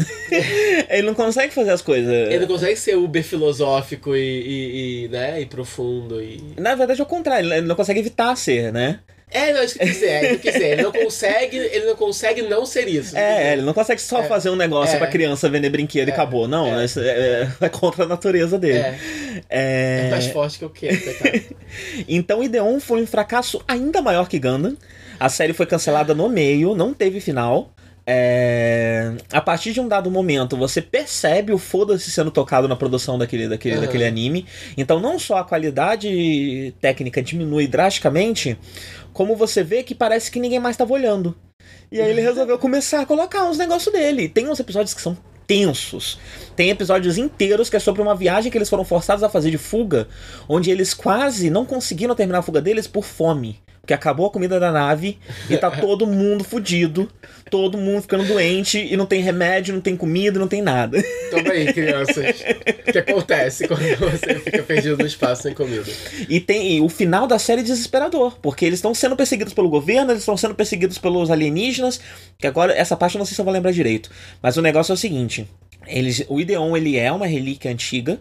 Eles foram descobertos pelos humanos é, num planeta. Despertaram o Ideon. E se eu não me engano, só o Cosmo consegue pilotar o Ideon porque, sei lá. Porque ele é o protagonista, Ele é o protagonista. e vai, vai ter que. Caiu por engano dentro do Ideon? Ele usa o poder do protagonismo dele e consegue é, pilotar o robô. É... E o. É Ele usa o poder da apropriação cultural. Porque ele Sim. o japonês já. Só que eles também descobrem que. E nesse caso também ele tá roubando uma relíquia milenar de outra De outra cultura, né? Ou seja, é o poder da apropriação cultural. E eles descobrem também essa outra cultura, né? Que são alienígenas que também aparentam. São humanoides. Eles sabiam que poderiam existir a possibilidade de, de, de, de- de vida alienígena lá. Mas eles não esperavam que iam ser humanos. São exatamente como humanos. Como se em Marte crescesse um bicho que é igualzinho humano. Você não espera que você vai encontrar um humano é, em outro lugar. Mas não, ele é um alienígena, ele nasceu em outro lugar, ele tem outra cultura, ele tem tudo diferente, mas é, fisicamente e biologicamente ele é praticamente humano. É, E isso gera todo um conflito, toda uma guerra. é, E a série começa a mostrar isso do outro lado. Então, no começo eles são muito inimigos, mas depois começa a falar, humanizar eles e falar: não, mas será mesmo que é certo lutar com eles? Por que, que vocês estão lutando? É, os personagens começam a se questionar, rola é, de se apaixonar pelo, pelo alienígena, né? Porque eles são tão humanos que eles acabam mesmo se entendendo como mesmo, e é difícil pra eles se entender como criaturas separadas, né? Parecido com aquele filme. É um filme coreano chamada, chamado Zona de não sei o que, não lembro o nome. É, mas é um filme que se passa quase todo na fronteira entre a Coreia do Norte e a Coreia do Sul. E mostra o relacionamento entre os guardas da fronteira de um lado e do outro. Porque apesar. e- isso não é muito historicamente acurado por algumas coisas que eu descobri hoje em dia, né? Eu não sei muito bem, teria que rever o filme e ler um pouco mais sobre. Mas, tipo, ele mostra como que a separação aconteceu, e as- mas aquelas pessoas ainda se consideram parte do mesmo povo, parte da mesma nação. É, pô, eu falei que isso não é historicamente acurado porque eu, eu descobri recentemente que a Coreia do Sul e a Coreia do Norte sempre foram meio culturalmente divididas. Sempre foram do- dois povos meio que com sua própria cultura dentro é, da Coreia.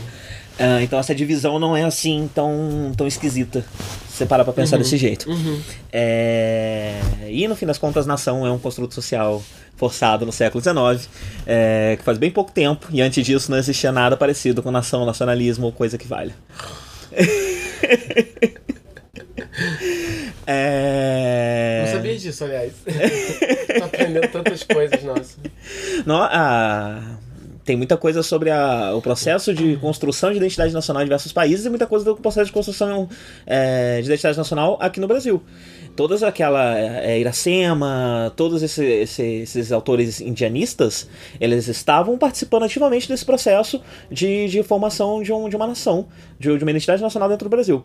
Então você exalta o índio, que foi dizimado pelo homem branco, né? Agora você pega ele exalta ele como uma certa criatura mítica, né? Um povo que está na origem do brasileiro. Para dar uma origem para o brasileiro comum, para todo brasileiro, para que todo brasileiro se sinta parte de uma nação Uma chamada Brasil. aham. É, E isso aconteceu em vários lugares e é tudo artificial, tudo forjado, não existe isso. Ah, não, é forjado no sentido de que tudo é inventado por alguém, né? Mas ao mesmo tempo não é. Mas nesse é. caso foi um movimento político, Ah, entendi, porque era algo ben- realmente- sim, porque era benéfico se organizar em nações. Hum. Era politicamente benéfico, economicamente benéfico, era, era para o sistema da época isso era benéfico. Então isso virou uma moda na época, vamos dizer assim, que foi se espalhando e todo mundo queria ter a sua própria nação. de país é tudo E modinho. aí foram inventando as suas, as suas nações. É, Mas sim, pode ser que daqui a 100 anos a gente não tenha país novamente. E todas essas coisas que a gente acredita que são fundamentais e que estão conosco desde que nós surgimos como seres humanos na Pode Terra, só não existir mais. ruírem é isso. como a mentira que elas são, porque isso não é verdade. É... Ok. Não, sério. Eu acho que é isso, né? A vida ela é uma constante quebra de paradigmas, né? Sim. E é por isso que eu não entendo as pessoas que vivem nessa, nessa, nessa coisa de certo e errado tão. Né, tão firme, porque, tipo, nossa, onde está escrito, né? Que tal coisa não pode, tal coisa pode, tipo. Pois é. Pode, né? E aí os personagens de Leon começam a se perguntar, mas por que eu tenho que lutar contra esse outro povo, já que ele é igual a mim? Por que eu preciso ligar com ele se a gente trocou uma ideia e ele é super da hora, super gente fina? Por que a gente não pode sair pro bar tomar uma suave? E, e aí isso começa a gerar uma série de, de, de- de conflitos, né? E no final da série, a tripulação da nave tá fundida, porque eles estão sendo perseguidos pelo povo deles e pelo povo inimigo. Nossa. E é por isso que eles estão nessa situação em que eles não têm suplementos, não têm mantimentos, não tem nada, porque eles só podem fugir. E eles estão presos no espaço, porque eles não podem aportar em nenhum planeta, porque todos os planetas ou é de um lado ou é do outro. E se eles forem aportados, eles estão sendo caçados, eles vão ser presos imediatamente. E eles precisam ficar vagando pelo espaço em busca de um lugar onde eles possam comer. Esse é o final de Deon, da série. É... Spoiler. Spoiler alert. 38 anos depois. É, Temos um spoiler. É, bom. não, como não tem final, eu acho que nesse caso o spoiler é válido, porque... Eu acho que nesse caso o spoiler é válido. Não, porque... Porque eu acho que o spoiler Você é tem que sempre. avisar que, que, que, que termine em aberto, mas termine em aberto assim, porque também não é tão aberto. É, Tipo assim, você também pode imaginar que eles ficaram pra sempre. E também não é exatamente assim, né? Essa é a minha lembrança. Eu assisti esse negócio há seis Ah, anos claro, atrás. tem mais coisa, gente. tem mais coisa. É, mas assim, estudando letras, não existe mais spoiler, né? As pessoas vão só te contar o final de todos os livros já escritos na, na época da humanidade, passant. Sacanagem, é, sacanagem. Todos os grandes clássicos, eles vão ser contados assim. Nossa, Como se olha, nada tivesse eu acho que se acontecendo. eu for eleito, eu vou fazer um projeto de Ué. lei pra poder parar de contar spoiler Mas, é, mas como que você vai estudar Virgílio se você não sabe o que aconteceu? Você vai, você vai forçar os alunos a lerem todos os livros? Lógico. Em uma semana. porque é o tempo que eles têm, porque a gente precisa seguir, tem muita coisa pra falar, porque a humanidade tá escrevendo coisa faz tempo. Droga. É, Eu e, não queria, não queria ler mesmo. e nesse caso, esse spoiler acaba tendo essa importância, né? Porque a gente tá falando de uma obra que é uma grande influência do que veio depois, é uma grande influência de Evangelion, que foi essa outra coisa que mudou, não como Ideon, mas como Gundam mudou muito do paradigma é, de produção de, de, de anime no Japão. E eu acho relevante trazer é, essas coisas. E é o que aconteceu depois. Ele acabou vir- recebendo um cult following. Não foi, não foi exatamente como o Gundam que virou um estouro e virou uma, uma febre é, mesmo, o Gundam né? é uma, né, um símbolo do Japão, né? Mas o Ideon virou uma coisa, um, um- ícone cult, né? O pessoal que, que assistiu e tal começou a gostar dessa, dessa forma. E a série acabou ganhando uma compilação em filme. Se não me engano, foram dois, eram dois filmes, né? Um é uma compilação da série um pouco, levemente modificada, e o outro é uma continuação e uma conclusão. E agora eu vou dar um spoiler também. Nesse segundo filme morre todo mundo. Porra, mano! Todo mundo! E é agressivo demais. Tem mortes horríveis de crianças sendo decapitadas. É um absurdo.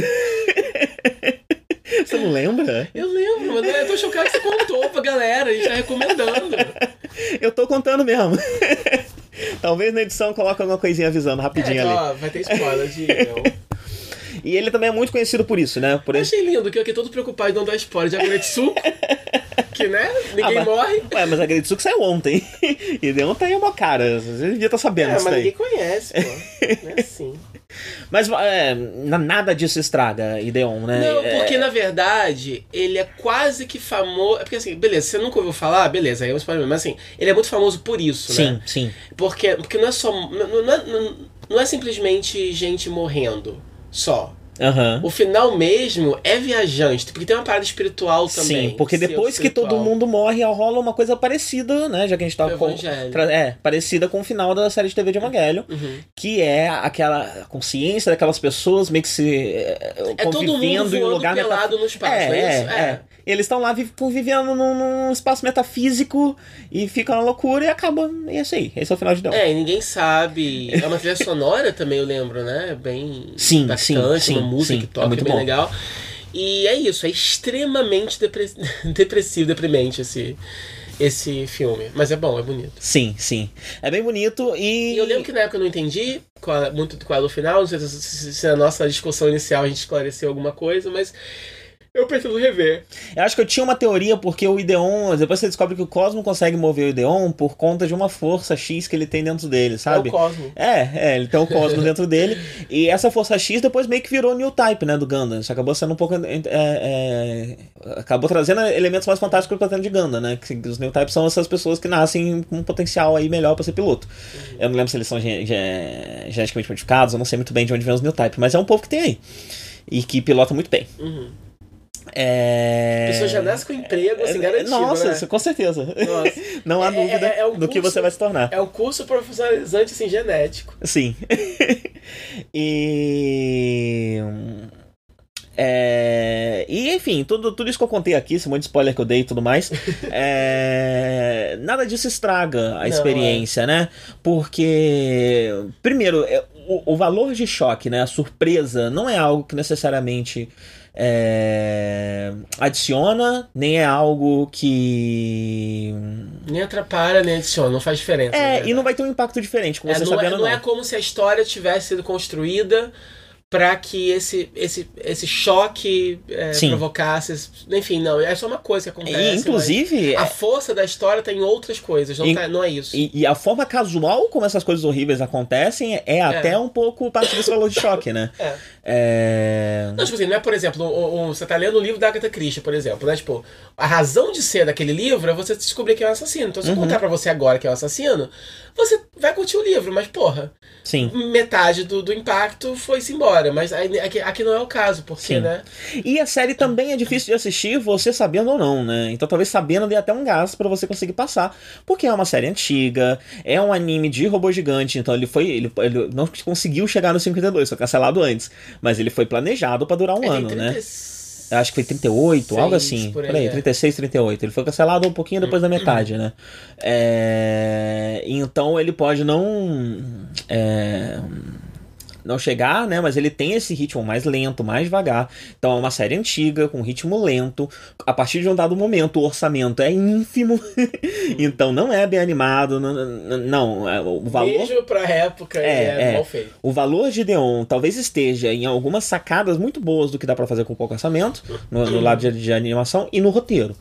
É, e no valor cultural, no fim das contas, né? É realmente um marco histórico. É algo que, que, que, que influenciou posteriormente é, muitas coisas que causaram um impacto muito grande ah, na indústria de anime. É. Eu acho que é isso, né? É, esse plot. Viu por que essa é uma repeteca pra mim? Eu lembro de tudo. Esse, ple, esse plot. Eu lembro de do- Deon inteirinho. É incrível essa memória. Um Eu não, não velho. sou bom nisso. Tem várias coisas que eu esqueço, mas Deon ficou. Marcou. Memória seletiva, mano. É, esse papo, esse papo de da nave em fuga e tal, lembra um pouquinho, né, Battlestar Galactica, mas ainda assim, você me contando como é que é, me parece uma coisa tão original, né? Uhum. E aí no mundo onde todo sci-fi que você vê é meio derivativo de alguma coisa, né? Uhum. Aí você vê uma parada Até é, versões de coisas clássicas, né? Até quando você pega um, Star Wars, um Discovery, por exemplo, ele, ele é uma versão de uma coisa clássica e ele é muito derivativo de outras coisas. De não... várias outras coisas, É. você reconhece tudo. É assim, é. Dá a impressão que mais do que nunca, né, todas as histórias foram contadas, a galera tá com uma dificuldade de mudar um pouco, né? Então. É o valor de produção, né? É, e aí legal. A que coisa fica com valor de produção gigante, o risco é muito grande, então você é tem medo de arriscar, é sim, melhor você, seguir com garantido. construir algo que, que vai ser mais familiar pro povo. E por algum motivo as pessoas se sentem melhor assistindo coisas que elas estão mais familiarizadas. Não sei porquê, a galera tem uma resistência, né? Com, com coisas muito diferentes. Agora, e Deon- e é legal que Deon, apesar de ser um mecha, quer dizer, ele tem os clichês do gênero, ele faz parte de um gênero específico, quer dizer, ele é cheio de clichê. Ele tem o protagonista que é uma criança. Que, que, que, que, que pilota o robô. É tudo isso que a gente já conhece. Sim. Só que ainda assim, você me contando, você tá me vendendo de novo a série Sim, aqui. sim. Porque E tem várias parece- coisas interessantes. Parece uma história legal, tipo assim, nossa, uma parada que. Né, uma parada que vocês estão no espaço fugindo de, de ambos os lados de uma guerra e você tá enfrentando. Que é uma coisa que você não vê, né? Por exemplo, é, você não vê esse aspecto de comida, esse aspecto do dia a dia de você tá. Isso é uma coisa interessante, você tá levando até pra minha vida pessoal, porque é, eu, como eu trabalhei embarcado um tempo, eu tive esse negócio. Você, você sofre. Você sabe o que, que é? Uma, uma, uma, uma, uma, fruta apodrecendo e não tem nada pra repor. Aham. E acabou comida, não tem mais comida. E acabou água, uma vez acabou água, entendeu? Nossa. E eu, eu sinto falta de ver Uhum. um sci-fi, uma coisa, uma estação espacial, uma coisa assim, que rola uma Que coisa tem toda a situação pra assim. isso acontecer, né? Os É todo, todo um ambiente propício pra esse tipo de questão. É, é, é, essas questões, essas questões, porque que não precisa, não precisa ir longe. Quem trabalha em cruzeiro, por exemplo, Uhum, tem coisa que acontece que você pode transportar. Por isso que você tem uma, uma, uma ligação muito grande do. em Star Trek Uhum. é, das naves com navios. As naves não são aviões, as naves não são carros, as Uhum. naves são navios. Sim, são navios. É, sim. a lógica de navio, tudo então, Sim, segue uma lógica sim, naval a- de marinha. É, a hierarquia de. Sim. É, porque é o que a gente tem de mais análogo mesmo, né? As viagens marítimas e a viagem espacial. E, e tem essa outra coisa também, né? O Ideon, ele segue muito essa questão do, do, do, dele ser uma força da natureza. O Ideon, ele é uma força da natureza. Ele às vezes se volta contra os protagonistas. Tem situações que ele se volta contra os protagonistas e esse é o grande poder dele. Então, além de você estar sendo perseguido por duas nações, não só porque você é um, é um perseguido político, mas você também está carregando uma força da natureza, uma arma, praticamente uma bomba atômica É. junto com você. A única bomba atômica do mundo É. está sendo carregada por você. Tipo, a gente não pode deixar isso na sua mão, né? Você não quer lutar, mas você também não quer entregar isso na mão de um dos lados, porque isso vai causar uma destruição terrível. Aham. E de certa forma, é, essa bomba atômica não é uma bomba atômica, né? É, uma, Uhum. é, uma- é um ser vivo, uma divindade, né? É um deus que você tá carregando. E esse deus se afeiçoou, de certa forma, e se ligou a você, né? De um, de uma- Então tem, tem toda essa outra Isso é faceta também, super legal. Uhum. É muito legal. Agora eu fiquei com vontade de reassistir. Nossa, é, você. Nossa, vendeu de uma Eu forma. me vendi, Deon. Eu quero ver agora, ver agora, cancela tudo, né? Tipo, esse plot é muito legal. sim, sim. Assim, se você, se você é um fã de. sci- Aquele negócio tem isso também, né? Tem muita gente fã de sci-fi que dá uma menosprezada nos animes, né?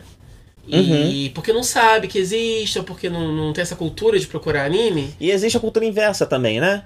É, quem consome muito material americano, muito material de cultura nerd, existe também essa cultura de menosprezar o anime. O anime é a Sim. coisa esquisita, é coisa de tarado. É, só que aí você, você tem essas grandes obras de é, sci-fi, cara. Se você curte sci-fi, por que você não tá vendo isso? Então, Sim. né? Eu lembro quando a gente fez o review de Crusher Joe também, né? Também. Que também é uma parada. é, Eles, eles têm uns conceitos super inteligentes, diferentes, uns plots diferentes, super legais, que você não vê mais. Você o falou de. sci-fi mais mainstream ocidental americano tá ficando muito preguiçoso. Sim, sim. Muito preguiçoso. É a mesma coisa Sim. sempre. Tem a literatura, né? Mas é essa coisa que a gente não penetrou ainda, É, né? literatura é, eu- é um erro meu. Tem que ler em inglês, sci-fi. porque vem pouco pra É. cá. E reza a lenda que na literatura você tem um fresco melhor, até porque não tem essa, esse peso do orçamento, não tem toda essa coisa, Tem né? muito sci-fi que a editora Aleph publica, né? É, inclusive eu comprei um chamado A Guerra do Velho, que tá sendo bem falado aí. Mas eu não, eu não sei, eu, eu, eu- eu- tenho que parar pra ler ainda, né? Porque Aham. eles publicam as imóveis, essas coisas, beleza, mas é outra Aham. parada. Se for assim, coisas mais contemporâneas que. que Até porque que o Asimov, você, ele, ele, ele, não é- ele, ele não é derivativo, mas É. ele foi muito derivado, né? É, daí Então você já acaba- conhece meio que tudo É. que tá lá, porque você já viu tudo que veio dali. Que foi baseado É. nele. Aí é interessante você ver, pra você ver a gênese de alguns clichês, mas- Sim. Mas não vai te trazer um frescor, É, uma se coisa. você quer um, um conceito de sci-fi que você nunca viu antes, uma coisa assim, uma dinâmica um pouco diferente, né? Sim, sim. Eu vou parar esse áudio e começar outro, Uhum. porque eu não quero correr risco de perder horas e horas de áudio. A minha. Dessa vez eu não contei. O quê? Não contei um, dois, três. Ah, Tô nossa. rebelde. Meu Deus! Contra a cultura total aqui. É, ah, outro anime que eu assisti, que só eu vi, foi Hoseki no Kun. Ninguém mais no mundo assistiu esse anime. Só, eu vi. você. Só eu vi. É, foi, foi incrível. Só eu teve, não. É, e é legal porque eu, eu não gosto de, de anime de cel shading. Aham. Ele é 100% cel shading? É, É todo cel shading. Tá. é. é, é Cenário, gráfica, tudo? Né? É. Hã? Por que não seria? Não sei, é. Ah, só fiquei curioso. Só que esse, pra mim, é, é um dos poucos animes que eu acho que o cel shading é necessário. Aham. Porque eu acho legal porque eles conseguem, porque nem no mangá, porque eu cheguei a ler, é, porque o anime acaba, né? O mangá continuou. E eu me interessei, pelo ponto que acabou o anime, eu me interessei em continuar. Cheguei a dar uma lida em alguns capítulos. E o traço é muito bonito, mas é muito rebuscado. E você não traduz direito no traço que elas são pedras. Elas parecem só umas meninas normais. É, com os cabelinhos só. Aham. Então eu acho que é legal ser cel shading porque elas, elas de fato são pedras preciosas e, e aí você e, e aí dá aquela textura, mas você olha pra ela, você vê, é, passa uma ideia mais de um negócio duro e sabe. E elas quebram toda Aham, hora. aham. É, e, e pelas fotos que eu vi, né, dá pra ver um pouquinho do. Tem aquela, cabelo. é meio translúcido, né? E Sim. parece ter uma textura diferente dependendo da pedra que elas são. Sim, sim, sim. É sempre o que vai chamar pra pedra que ela é. É sempre mais o cabelo e os olhos, assim. A- Aí geralmente vai ter um pouco mais da textura, da cor. e tal da pedra que ela, que ela representa. E elas são pedras mesmo, né? Tem um negócio que elas têm dureza, tem todas as características. Tem, então, aí como todo anime, quando, quando se presta a abordar um tema específico, a gente vai fundo naquele tema. Então tem isso. Então, por exemplo, é, elas, elas quebram toda hora um fetiche que esse desenho tem. Dá uma aflição muito Gente, grande. mas elas consertam tudo- depois? Como é que faz? Conserta, então, mas é bizarro, porque assim, dá um medo, dá uma pena, assim, ser um bicho desse. Aham. Porque. É, parece frágil, né? É, é, é porque Que depende. é curioso, da né? Porque é uma pedra menos frágil que a gente. Não, mas depende da Dep- ah, pedra. entendi. Então algumas quebram demais. Então, Aham. justamente, essa protagonista, ela é, é. Porque elas lutam contra uma. uma tem, tem uma entidade que chega nesse lugar. Esse é um anime de ação? Você, di- você diria que ele é um anime de ação? É a batalha o foco principal dele ou não? Ele tem bastante batalha. Tem bastante batalha. Sim, sim, no seu foco principal, mas aí tem bastante batalha. Aham. E tem muito drama também. Aham. É, mas sim, ele é um anime de ação, assim, porque as cenas de ação são muito boas. Aham. E é outra coisa que o Cell Shading acaba ajudando, porque a coreografia das cenas de ação, ele realmente consegue aproveitar a movimentação de câmera quando. Porque a entidade que elas enfrentam é uma vibe meio bruxa de Madoka Aham. misturado com Angel de Evangelion. sabe? É, não tem. não- Que, que é tipo os bichos de Strike Witches. Eu, eu- na, minha, na minha são- cabeça eu coloco muito esse anime no, no- no- no- na categoria Strike Witches. Uhum. Que é pega alguma coisa e transforma em menina. É, nesse caso. É. É. não, eu acho que provavelmente é essa mesma categoria, assim, só que no caso com pedras. Só Aham. que aí pedras é menos inusitado. Aham. Porque aí você também já tem Steven Universe com as Crystal Gems, então assim, você já tem. Eu, eu comparei muito por causa disso. Também, inclusive, tem pedras em comum, é engraçado, porque. tem, aí você quer comparar os personagens, o fã às vezes compara as, as duas pedras de cada desenho, qual que é melhor, né? Quem vestiu melhor. E. Só que aí, obviamente, você ser uma pedra antropomórfica é menos inusitado que ser uma arma, um avião. Aham, sim, um navio. Um cargueiro, sei lá. e... Submarino, tem É. tudo que você pode imaginar. É. Assim, como faz um tempinho que eu, que eu vi, e um tempinho de meses, né? Mas já é, já é o suficiente pra eu esquecer o nome de todo mundo. Então eu não sei o nome mais da criatura que elas enfrentam. Mas é um mistério, a gente não sabe de onde vem. É difícil lembrar o nome das coisas, né? É. Nem todo anime tem um cosmo. É, Cosmo é muito mais fácil. E aí, é, é, Retsuko é fácil, lembrar, tá no título, É. quer dizer, né? É, e aí acontece, elas enfrentam, não tem uma variedade. Eu fiquei um pouco triste só porque não tem uma variedade de designs, assim, tipo, não é como se cada episódio tivesse uma criatura com um Ah, design aham. incrível diferente. Geralmente é a mesma coisa, a mesma vibe que elas enfrentam. Só que tem variações de, de intensidade e tal, e depois tem um outro bicho lá que aparece também que é um pouquinho diferente. E aí, todas elas tem esse cara que é o mestre lá delas, que é um cara que se veste de como se fosse um mongezinho e tal. E tem todas elas lá. Peraí que eu tô com a é perna doída, eu vou gravar deitado. Beleza. Ele é tipo o patriarca lá dessa, desse, desse lugarzinho. Existe. Esse anime tem uma mitologia muito louca, porque existe toda uma teoria, um esquema de, de onde elas vieram. Que eu já esqueci agora, pra entender. Elas não são artificiais, elas são criaturas naturais, ou não? É, elas são pedras que ganham Que- vida. ah, tá. Mas acontece uma parada lá pra isso acontecer. Agora, a origem delas, o que elas são e a origem dessas criaturas tem uma mitologia que é muito viajante. que é muito psicodélica, muito drogada. Eu fiquei com... O original é o quê? É novel ou é... É um Você mangá. sabe? É um mangá É um mesmo? mangá desses mensais, se não me engano. Aham. E aí. E aí eu me interessei muito pela mitologia. Pena que eu não lembro dela agora pra te dizer. Mas é bom que acaba ficando é, é, se- sem spoilers. Porque é legal descobrir também vendo o desenho. Acho que logo Aham. no segundo ou terceiro episódio, alguém, algum personagem senta pra te explicar. E, mas você começa perdido. É um desses animes que você é simplesmente jogado ali dentro. Olha, ele é seinen, pra começar. Ele é Uhum. mensal. Sim. E tem outros volumes. ah, isso. Tá na Monthly Afternoon. É a Fosso. Chama, é Fosfofolite o nome da. Ah. Em português deve ser Fosfofolita. E ela, ela gera luz? Por isso Ah, que ela tem esse nome? Ela tem alguma coisa a ver com Não, mas. fosforescente? Talvez, porque ela é verde, ela é, ela é verde fluorescente, ela é essa aqui, né? Aham. E ela é muito. E ela é isso, ela é uma das pedras mais frágeis. E aí ela quer ser uma guerreira e tal. E aí. Você tá lendo a Wikipédia falando. Eu tô lendo. Wikipédia narrada. É, o não, não, não, eu agora. lembro disso. Não, eu tô lendo que eu tô lembrando. Acontece uma tragédia Ah, nos primeiros episódios. Parece uma doca nesse sentido, sabe? Que tem um Aham. personagem que morre, assim, tipo, de forma muito. Porque é assim, né? Se você quebra e não sobra nenhum pedacinho. é. E, Que é difícil ah, grudar. isso, Como é que amiga, conserta? Você verdade, gruda? os bichos Super Bonder? Gruda. Tem a médica lá, tem uma tática. que se você colocar de. Você, você quebrou a perna, né? Você coloca de novo. E aí vai. E aí, e aí gruda. Ah. E aí você passa uma maquiagemzinha pra poder cobrir o, o rachadinho. que Rachadinho. Mas aí o que acontece? Se por acaso você quebrou um pedaço e você perdeu o seu pedaço, você vai. Você pode. Eles podem conseguir esculpir pra você Um braço novo. Aí vo- você vai lá num lugarzinho onde tem pedras pra tentar Aham. achar uma pedra do seu tipo. Se não conseguir achar do seu tipo, você vai de outra pedra. Mas aí tem todo. Ah, tem todo tipo meninas que tem um braço de uma pedra diferente? Então, a história da Fosfolito é mais ou menos essa, porque ela a personagem dela evolui muito. Isso que é interessante no anime. A, a parte que eu mais gosto é essa. Porque ela é uma personagem que começa sendo uma daquelas protagonistas fofinhas e bonitinhas e kawaii, não sei o quê. Só que por causa das merdas que vão acontecendo com ela e dos- com as pessoas que, a- que, né, que a rodeiam, ela vai ficando mais séria. Ela vai literalmente endurecendo. Ela vai literalmente endurecendo.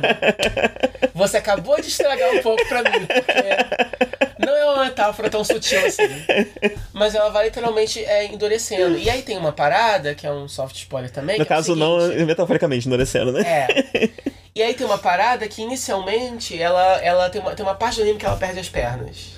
E aí eles conseguem colocar umas pernas dela de outra parada lá, que são mais fortes, então ela consegue ficar mais rápida. Então, assim, do, no decorrer do anime. Isso, ela- essas coisas, esse tipo de coisa vai acontecendo com ela. é. E ela vai crescendo tanto emocionalmente quanto fisicamente, também. Fisicamente ela vai conseguindo coisa, só que é, é, é- é- é também é uma protagonista trágica, porque, por exemplo, ela ela ela adquire uma habilidade mais pra frente no anime, que é o seguinte, ela com ouro. Você que tava com medo de spoiler, isso tudo não é spoiler, não? Você que tava preocupado com isso? Eu não sei se é spoiler, né?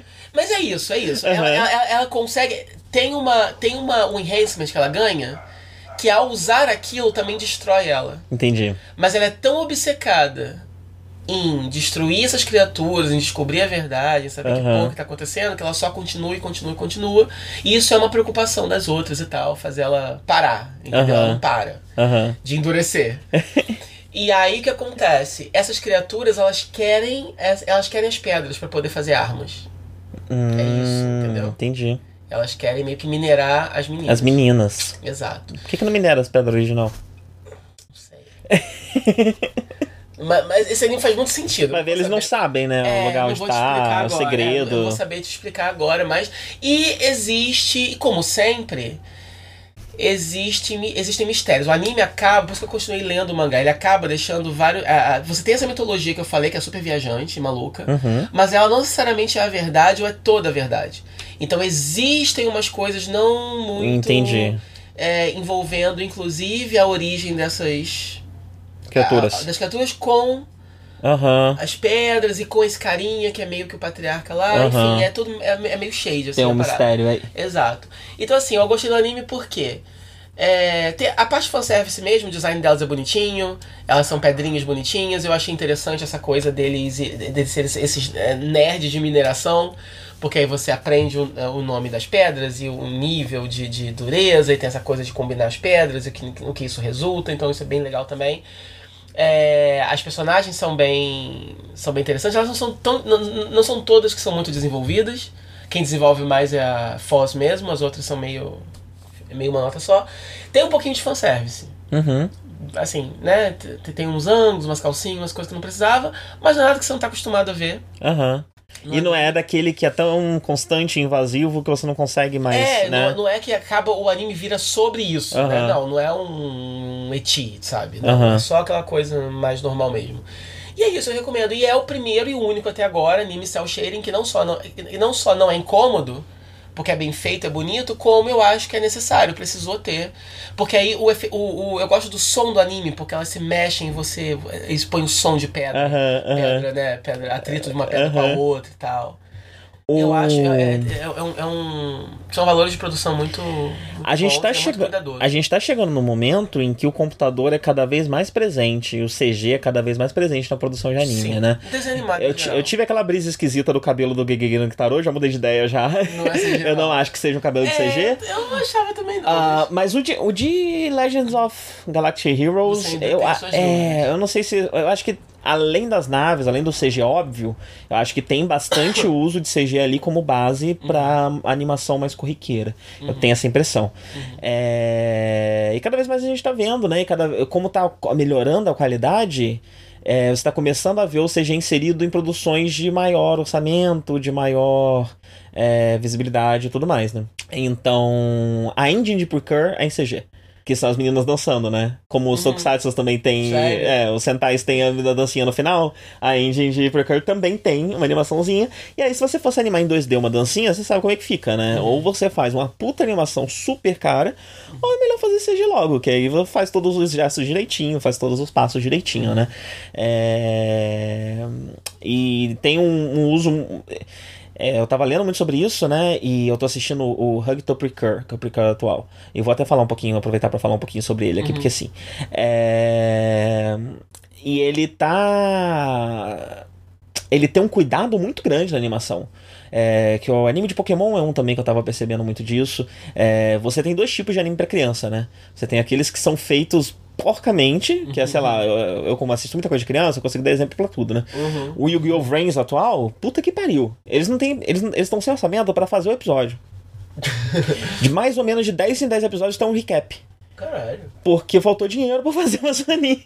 Mais um episódio, tá atrasado, tá tudo atrasado, tá faltando pessoal, tá faltando tudo. Então vamos fazer um recap que a gente usa o que a gente já tem e dá mais tempo da gente produzir mais alguns aqui. Eu queria muito ver, tipo assim, um seriado, um live action, contando, tipo, os bastidores de um anime problemático, assim, entendeu? Tipo, que não tem grana, sabe? O, diretor vai pro Twitter e pede desculpa, sabe? Fala, olha, infelizmente não deu pra fazer o episódio, então toma mais um recap. Please understand. Esse, é- eu sei que faz só sete episódios que a gente fez um recap, mas toma outra. Aconteceu muita coisa nesses. Não, não acontece nada também, o anime paradíssimo. Eu falei, eu falei please understand, depois me lembra de falar alguma coisa sobre o Nintendo Labo. Tá bom. Tá. É... E tem o outro, que é um animes que tem uma visibilidade muito grande é, e que colocam pessoas de. de, de- que é, é um, é um- é um efeito que quando você começa a ganhar uma proeminência na indústria, não é incomum você ser convidado para fazer um anime de criança. Um anime que se espera que você faça muito com muito pouco. Uhum. E por você ser muito bom, você consegue fazer muito com muito pouco, né? Tem pessoas que, que, que, que tem ó, ó, animadores, autores, etc., que tem essa questão do ego maior, né? E querem fazer do jeito deles, da forma deles, e não, costumam, não costumam se encaixar tanto. Mas aquele que faz o que tem que ser feito, porque precisa ser feito, porque essa deadline que tem e tudo mais, eu vou tentar fazer o melhor que der aqui dentro, é, costumam se dar muito bem. Ah, e aí tem toda uma escola se formando dentro da Toei com esse tipo de animador. E muitas dessas pessoas estão trabalhando em Precure nesse momento é, e estão trabalhando principalmente nesses episódios de transição. Porque quando você tem qualquer coisa né de, de vários cu quando termina um cu, quando termina uma temporada, você percebe uma mudança, né? Você vai pegar um, um, um Super Sentai, vai pegar um Kamen Rider, você consegue dividir ele em dois, às vezes até em quatro, é, por conta dessas mudanças é, de temporada, precisa chamar atenção. E estão botando esse pessoal pra trabalhar muito nesses, nesses episódios de transição, que é o momento que o Precure tá agora. E tem umas coisas maravilhosas, maravilhosas. Umas, umas as cenas já são incríveis, uns negócios, tipo, umas batalhas tridimensionais em 2D, sabe? Você vê o personagem vai lá atrás, aí volta cá na frente, aí tem uma batalha acontecendo lá atrás e outra acontecendo aqui na Legal. frente. Aí eles trocam. É, umas coisas muito bonitas mesmo. É, com uma fotografia muito bonita. E, e o uso de CG também tá, tá, tá, tá muito bem. forte lá, é, bem e, colocado. e muito bem colocado. Então eu acho que o Japão tá começando, a tecnologia evoluiu o suficiente É, de e o Japão aprendeu o suficiente para conseguir mesclar essas duas coisas. E eu acho que nos próximos anos a gente vai ter cada vez mais é, isso lá dentro. certeza. Não, Sim. isso, isso é sem dúvida. Porque é um ótimo Mas- jeito de mas- baratear também. Mas isso, é, mas isso é em desenho animado no geral. Sim. Cada vez mais você tá vendo. Por que, que você acha que hoje em dia. Se bem que. Por exemplo, Steven Universe tem aquela, tem, tem aquela vibe de desenho em flash e tal, Aham. mas é à mão, ele é feito tradicionalmente. Mas assim, esse- essa coisa mais cartunesca, mais. mais é pra simplificar pra ficar mais sim, barato, sim, né? sim. É bonito também, é um estilo que eu acho bonito, mas a Aham. gente sabe que é feito para inclusive o piloto de Steven. O Steven tem um episódio perdido, que é o piloto, que o traço é totalmente diferente, totalmente não, mas é bem diferente. E a animação é mais fluida, é mais, entendeu? Aham. Você, vo- vo- você Mais vê o que, trabalhada. é, você vê o que Steven viria, é, poderia ser caso Aham. eles eles enfim, tivessem grana pra fazer isso. E essa é uma coisa muito interessante sobre a animação, né? Eu tô começando a estudar um pouquinho mais, entendendo um pouco mais, né? E muitas vezes as pessoas consideram a animação boa, essa animação espetaculosa, essa animação perfeita, impecável.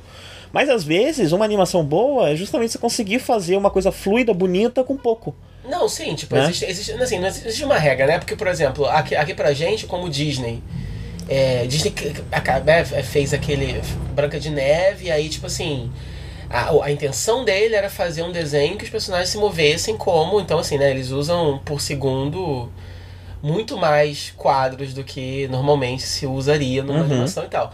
E o Japão é o contrário, eles usam muito menos, mas em compensação, eles, eles compensam no design, eles compensam no Sim. background. Não tem um desenho desses assim em série é, americano, por exemplo, que seja tão bonito em termos de background, de detalhes, como é um anime. Sim, com certeza. Não tem. Com certeza. E, E- não é com- e tem animes que mesmo com menos quadros, ainda assim é muito fluido e muito lindo, né? Sim, e eu acho que é, é, é, além dessa questão do barateamento, do, do, do, do- do- da- da, da evolução do, do, do- da tecnologia e da, de aprender a usar e tudo mais, a gente tá num momento muito difícil para a indústria de anime, porque o pessoal tá percebendo que o animador trabalha muito pouco, trabalha muito e ganha muito pouco. É, tem a questão das terceirizadas, tá rolando uma crise trabalhista, de Uhum. certa forma, na indústria de anime, né? E o CG é uma forma de baratear, Uhum. porque você faz o modelo uma vez e acabou. Uhum. É, então isso tira um pouco de trabalho das costas desses animadores.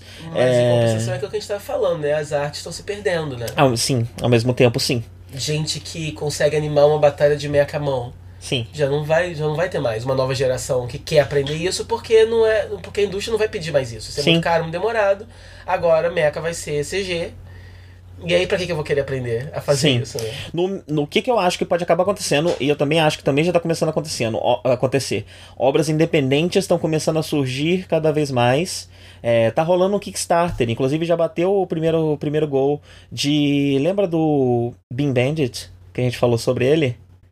Que é aquele maluco que tem uma faixa vermelha, um anime dos anos 80. Ele tem uma faixa vermelha e é parente de. É de Dirty Pair, que é parente? Mas o nome não é esse. Não é Bean Bandit o nome Não, do personagem? Eu sei, eu sei qual é. o nome do mas- personagem é Bean, Bean Bandit, não? Não. Eu tô confundindo? Dirty Pair, é Bean Bandit? A gente não falou disso então não, se for. A gente falou, a gente falou do, do filme dos dois, não foi? Esse aqui, mesmo. esse cara aqui. Gunsmith Cats, né, Dirty Pair. É parente de, de Guns, Gunsmith Cats. Eu acho que teve um filme do Bandit Eu e um Guns que a lembro gente do- fez é. casado. Aham, eu lembro. Eu lembro que a gente fez dois, mas eu não lembrava que o nome dele era esse, que nome ridículo. É, rolou, tá rolando um Kickstarter pra fazer um anime novo dele. É um queixo. Um Kickstarter pra fazer um anime novo dele independente. Então eu acho que talvez isso possa ser preservado é, de forma independente, como, Sim. como, como uma arte mesmo, né? A ser preservada. É, é igual como, por exemplo, é, a galera ainda coleciona vinil. Sim. E tomara que vá pra esse lado, porque o japonês faz isso muito bem, né? De preservar artes. É, Ah, eu se consegui conseguir que- pra esse lado vai ser bem Ah, interessante. ninguém quer preservar. Ai, tadinho da minha mãe. E me ligar desde ontem, eu não. Você não consegue ligar pausa pra aí, ela? Tá bom, vou pausar. Porque. Tadinha. Meu irmão falou que ela tá tentando me ligar. E aí eu não lembro mais o que, que a gente tava falando. Mas é Riding Bean o nome do OVA. Isso, right? E o personagem é o isso, Bean como, Bandit. como talvez a.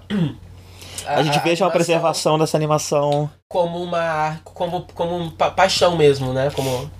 De algumas pessoas. Sim, sim. É, porque fazer uma coisa curta dá, né? Uhum. Então, você, você, sei lá, faz só uma cena, ao invés de você ter episódios, É, então, você ter tá, algo. a gente tava vendo aqui em off que o. Esse cara tá querendo fazer é o Kickstarter. Kenichi Sonoda. Kenichi dele. Sonoda, ele precisa de. A meta dele era 380 mil dólares pra fazer 20 minutos. Sim. Olha Sim. isso. Ele já bateu a meta pra fazer um curtinha, tipo de 5, 10 minutos, eu acho. E aí ele 800 mil pra fazer 45 minutos. Que eu acho que seria o ideal, mas porra, é muito caro. É, né? ele provavelmente não vai alcançar, porque ele tem só mais 12 dias e ele chegou a 143 mil agora. É... Mas sim, sim, talvez isso possa ser preservado dessa forma. Bem, pra finalizar, Deixa eu só falar rapidinho. Ah, fala aí, que eu fala aí, falei fala que eu ia falar do Nintendo Labo. Labo. Sim. É. Isso faz sentido? Porque assim, eu não sou um gamer. eu não sou um gamer. Tá. Isso já é sabido. Tô Tá. sempre reiterando isso aqui. Eu já conversei com meu irmão. Meu irmão é- é Aham. nintendista, ele gosta muito e tal, não sei o quê. E eu já falei com ele. Uma coisa que eu vou dizer é o Isso me seguinte. parece. Já é difícil pra quem tá envolvido entender o Nintendo Labo. Tipo, ele já é uma coisa tão fora da curva. Eu não. Assim, eu queria. Assim, eu, eu, não- eu não tô aqui pra zoar, eu tô Tá. aqui pra aprender. Tá.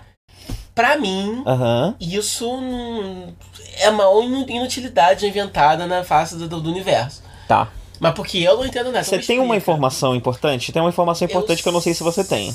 É Porque assim, se fosse uma parada que você pudesse pegar aquele papelão e customizar. Não é muito customizável, né? Porque, por Você exemplo, pode customizar.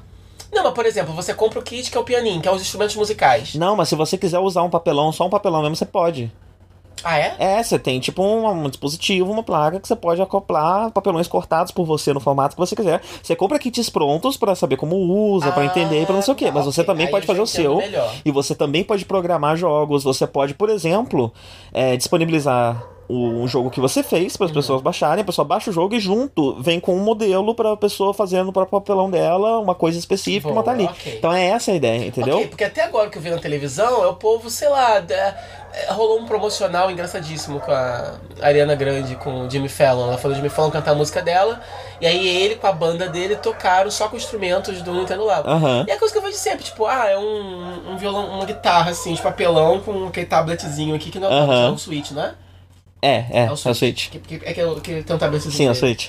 Aí grudado aqui, e tipo, cara, isso não tem a menor graça, por que, por que isso é legal? Aí o cara com o pianinho de papelão, por que, que isso é legal? Aí eu comecei a achar mais interessante quando, num vídeo lá do YouTube, eu vi uma garota customizando o pianinho dela. Aham. Aí ela pintou, fez temático de Zelda e tal.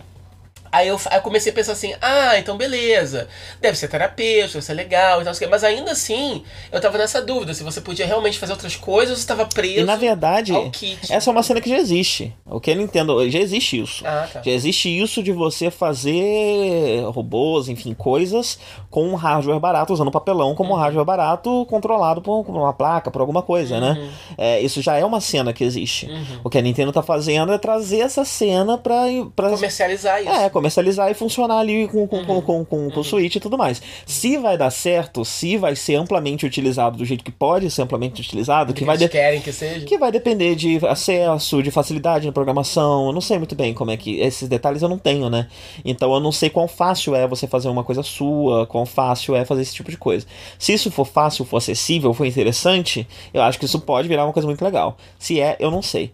Mas é meio ridículo, às vezes as pessoas olham um preço e falam, nossa, tão caro pra um monte de papelão, né? Mas, porra, tem um, tem um hardware, tem um software ali, sabe? tipo, primeiro que. Né?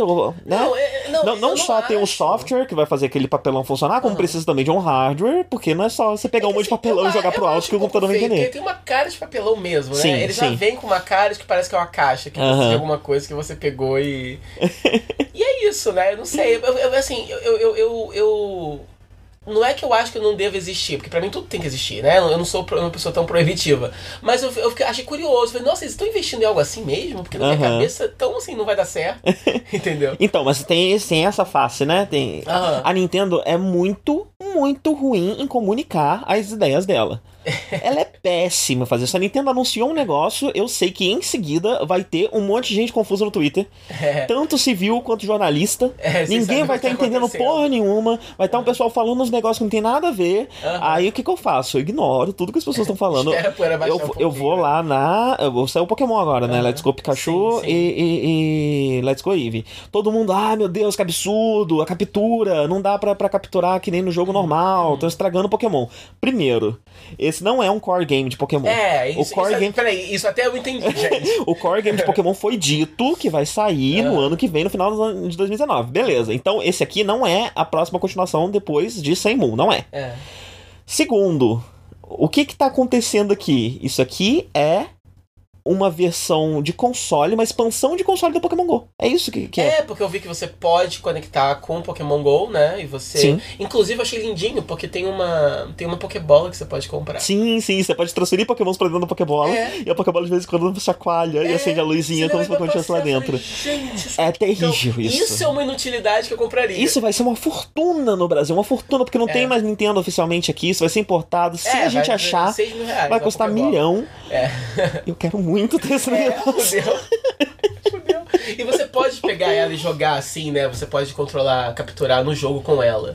É, é, você pode usar ela de controle. É, exato. É, de controle de movimento. Exato. É, jogar ela não, porque vai quebrar sua televisão. Não, é isso que eu Ou- porra. É, não joguem, crianças. A Pokébola na sua televisão. É, e ela funciona também como dispositivozinho que não deu certo do Pokémon GO, né? Que fizeram um Não, hardware. eu não sei também, eu acho também que. Porque também tem essa parada de, de gamer puritano, né? De- Aham. É igual o fã da, da banda indie, que acho que é popular. Que é uma coisa assim, é óbvio que a Nintendo ela tem esse, esse IP, né? Pokémon, ela quer ganhar dinheiro com isso. E era mais do que natural você lançar versões que sejam mais pop, que sejam mais Aham, farofa. Sim. E na verdade, o que, Entendeu? que ele Pokémon é? Go é isso, é uma Ele- versão farofa de Pokémon pra todo mundo. E esse jogar. Let's Go, ele é uma ponte entre a simplicidade do Pokémon. Ele é um pouco mais complexo que o Pokémon Sim. Go, mas não chega a ser tão complexo quanto o jogo de console. Saindo um ano Porque, por antes, o que, que é exemplo- isso? Isso é um convite. Você que gosta de Pokémon Go, mas não costuma jogar de videogame, vem comigo. Deixa eu te mostrar É, um eu negócio acho- Eu aqui. vi o trailer, o trailer me empolgou e assim, é... Eu, eu, não, eu não gosto de Pokémon, assim, já tentei jogar, tipo, realmente não, não faz muito a minha cabeça, assim, eu acho, acho chato. Mas esse, fiquei animadinho, porque tinha um gráficozinho bonitinho. E outra E se coisa, eu tivesse essa Pokébola, eu adoraria ele se também. passa em Canto, que é a região dos primeiros jogos, né? Dos dois primeiros jogos. Ele só tem os primeiros 150 Pokémons. Pokémon Go, quando saiu, também só tinha os, os, os 150. Agora não. Agora já saíram vários outros de várias outras gerações. Não me surpreenderia que esse jogo começasse. fosse mais um serviço do que um jogo e começasse a sair expansões pra ele com regiões novas e Pokémons novos. Então, o que. uma série paralela, né? de- E o que, se, se isso não for jogos novos, se tudo acontecer com o mesmo personagem, e esse mesmo personagem que você tem puder ser transportado pra uma outra região e tudo mais, isso nada mais é do que o MMORPG de Pokémon que todo mundo sempre pediu. Ele pode não ser um MMO com todo mundo jogando No online. sentido Por... clássico, É, né? porque isso não, não- existe mais. Isso, isso não é mais um formato viável de jogo, né? Isso foi um formato viável de jogo 10 anos atrás. Hoje em dia isso não é mais um formato viável de jogo. É, mas ele é, ele tem uma, uma função multiplayer, você consegue jogar multiplayer co-op, talvez futuramente você consiga fazer isso online. É, então ele acaba virando isso, né? Ele é todo mundo Pokémon, então agora você pode explorar os Pokémons no mundo real e levar eles pro mundo Pokémon e trazer Pokémons do mundo Pokémon pro mundo real através do Pokémon GO. Eu achei essa conversa super interessante, eu acho que pode sair muita coisa legal daí. E, por mim, esse método de captura ia pro jogos core. Eu acho que as batalhas podem ter, continuar igual, pode ser complexo, é legal que as batalhas sejam como elas são. Sabe por quê? Por, um- por uma bobagem, né? Mas porque todo mundo fala, né? Dessa, dessa. Eu vou usar essa palavra que eu adoro, que parece que é um exame que você vai fazer quando você vai no médico no gastria. Essa dissonância ludonarrativa. Uau! o médico, o médico merda. pediu pra você fazer um eletro, uma ressonância E magnética uma dissonância ludo-criativa. narrativa. Narrativa. Criativa também. É, que as pessoas sempre falam, né? Que ah, você fala que seus Pokémon são seus amigos, mas o que você faz é sorrar eles e jogar eles dentro de uma Pokébola. Se você tem esse método de captura que é o método do Pokémon GO, você não tá fazendo isso. Você tá meio que flertando com o Pokémon. Você tá convencendo ele a virar seu amigo. Olha, toma uma frutinha, Pokémon. Olha, toma um negocinho, olha como eu sou legal. Que é pior. Vem cá, deixa eu fazer um carinho em você. O que eu acho ele que é vira pior, seu... dependendo do ponto de vista. Não, é como se fosse um bicho, né? É, você faz amizade com um gato na rua, você leva o gato pra casa e ele vira seu gato. Nossa, que merda. Isso acontece. É. então você flerta com ele, você convence ele a se tornar seu amigo. E quando ele entra na Pokébola, é porque ele aceitou. Você convenceu ele através de carinho, através de comida, através de, de agrados e não através de porrada. Empolgou ele até ele. Depois você vai pegar esse bicho e vai fazer ele lutar com outro até cair desmaiado. Linha de galo. sim. Mas antes de. Pelo menos nesse começo, tirou um pouquinho dessa, dessa dissonância narrativa. Problematizações chiques. E é chato capturar Pokémon. Eu não acho legal, não. Eu acho um processo chato. É, As, ba- as? Batalhas eu acho super legais, todo o resto eu acho super legal. Mas o processo de ficar. O processo de captura é meio maçante, é meio complicado demais. É, eu acho que seria um jeito de simplificar isso, de tornar isso mais dinâmico, de ficar mais legal. É, mas nu- nunca, nunca vão fazer isso, né? Porque as pessoas já reagiram desse jeito com um jogo que nem é o jogo core, imagina no jogo core. É. É, então não vai A galera é acontecer. muito chata, né? Muito puritana, com mudança, né? Tipo, dá a impressão Sim, que. sim. Ah, Porque- vai emborrecer meu jogo, né? Eu Vai- entendo porque você tem uma questão competitiva dentro de Pokémon, né? Pokémon ele, ele tem um sistema dentro dele que já transformou ele em um esporte, em um esporte, muito antes desse conceito existir, né? Mais ou menos como jogos de luta, que também Aí são se você mudar totalmente a jogabilidade, Você vai quebra quebrar um, todo um padrão que já tá exigindo. uma tradição. é. Sim, é como se você virasse e falasse: ou você tem 20 mil reais de cartas de Magic, legal. A partir de agora, Magic não funciona mais assim. Você vai jogar Magic como se fosse truco. E aí as suas cartinhas não, não, não, vai valer mais nada. Vale só o numerinho que tem ali, quem tiver o numerinho maior ganha. Aí você joga assim. Valeu, valeu, falou. Valeu, falou. Você acabou com um Aí- jogo que pessoas jogam há 20 anos, né? Carreiras, né? Estratégias e carreiras, o cara. Não, isso não pode acontecer com Pokémon. Uhum. É, porém, a parte da captura não influencia em nada nesse sentido. Talvez dificulte um pouco a questão do IV, porque, né, pra você pegar o Pokémon ideal pra batalha, você precisa ficar lá andando por horas em círculo, então não sei o quê. Mas. Nossa, era isso que, que eu Ih, achava caralho. mais chato. Eita porra, que susto. É, tá calma. fora da tomada, eu achei que tinha acabado a bateria. É. Mas, Não, mas, mas. sempre achei chato. Mas assim, todo mundo já pirateia os Pokémon hoje em dia. As pessoas fingem que falam. Não. É. Todo mundo pirateia essa merda. Os métodos de anti-pirataria dos torneios funcionam só no começo das gerações. Depois tá todo mundo mesmo com Pokémon pirateado. E você que não vai ser trouxa de perder as suas tardes e, e dias tentando caçar o Pokémon, não, você vai piratear o seu Pokémon também.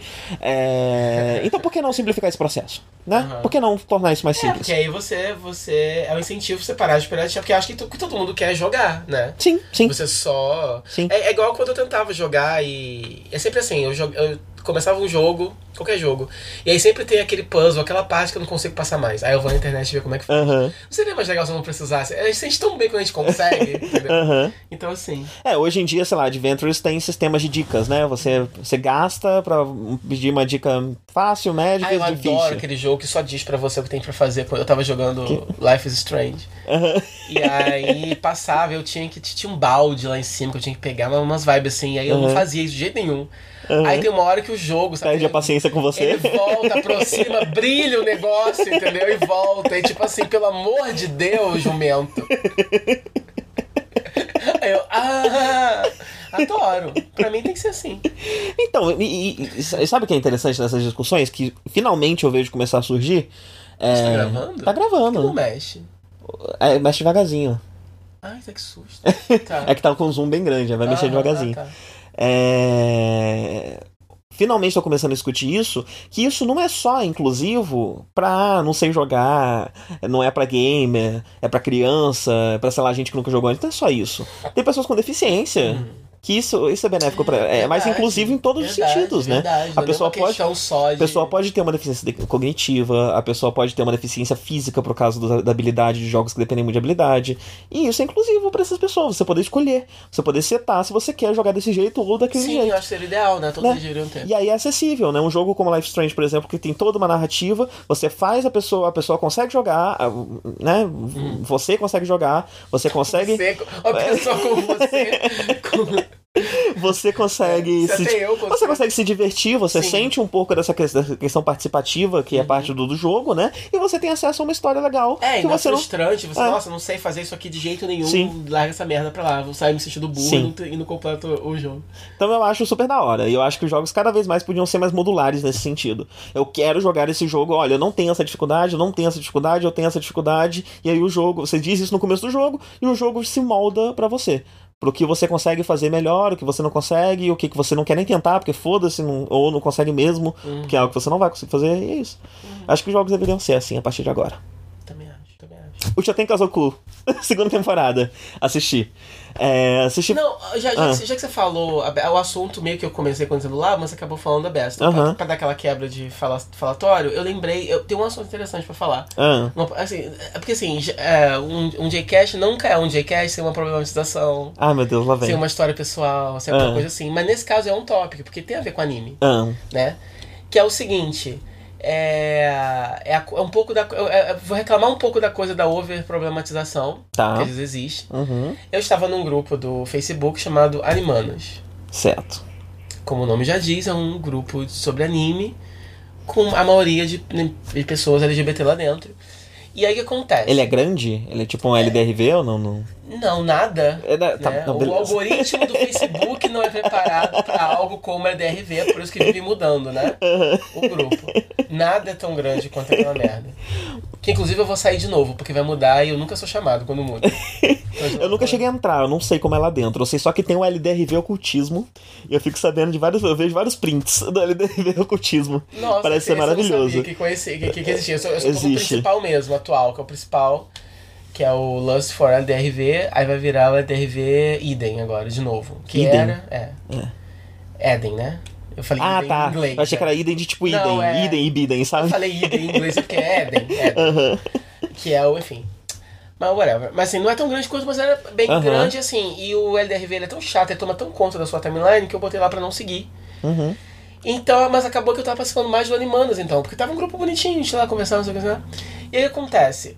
Aí tinha um post que o cara falou assim, né? Postem aqui fotos de casais. é, casais homossexuais de, de animes, de desenhos e tal, mas que seja canônico, não pode ser é, fanfic, né? Aham. E pra ilustrar o post, ele colocou uma foto da Korra, do desenho, da Uhum. construção de Avatar, tal menina Com a namorada que é dela. namorada dela. Uhum. Que diz não, quem é que é a namorada dela? É a namorada. Inclusive nos quadrinhos é mais confirmado ainda. Rolam uns quadrinhos pós-corra que Então, falam com da todas as história, letras. Isso faz parte da Ah, história, então. tá. O que Acontece o seguinte. Na hora... Porque assim, eu sou uma pessoa que eu não trato à toa, mas a gente sempre gosta de soltar um veneninho, né? Normal. Aham. Né? Também entre, entre, entre viado a gente gosta. Soltar uns venenos, é normal, faz parte da nossa cultura. E aí o que acontece? É, eu, eu tinha esquecido desses quadrinhos. Né? E quem viu o desenho, nunca viu o desenho, mas já me disseram que realmente é tudo muito sugerido. Aham. Que realmente. Aí eu virei e falei assim. É. é, não entendi a foto do post, eu pensei que isso eram só casais oficiais Hum, lá vem. Entendeu? Uma brincadeirinha, porque assim, porque eu sei que funk é muito em alguns Aham. casos. Então funk é muito e eu tenho raiva de queerbait, entendeu? É, é, eu- Então, eu, eu, então eu vamos, demorei. então vamos lá. Eu demorei É, a Chegou a hora Yuri, da né? gente discutir esse, esse assunto com você. Queerbait? A gente precisa muito discutir esse assunto, eu e você. Essa é uma questão que está se perpetuando através de Jcasts e Nerds e De que, a gente, e que a gente precisa resolver. É agora. Você acha positivo o queerbait? Ele tem casos e casos. Eu, eu acho que tem coisas que não são queerbaiting que são chamadas como queerbaiting. Eu também acho. Né? Por exemplo, Yuri, on Nice. E no Iron Nice. Legend of Korra também. Inclusive sem precisar dos quadrinhos.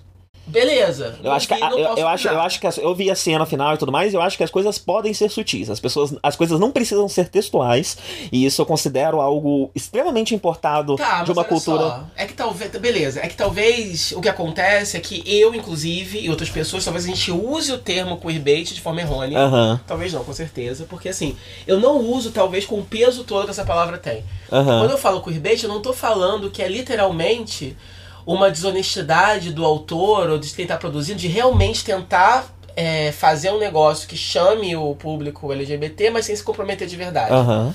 né?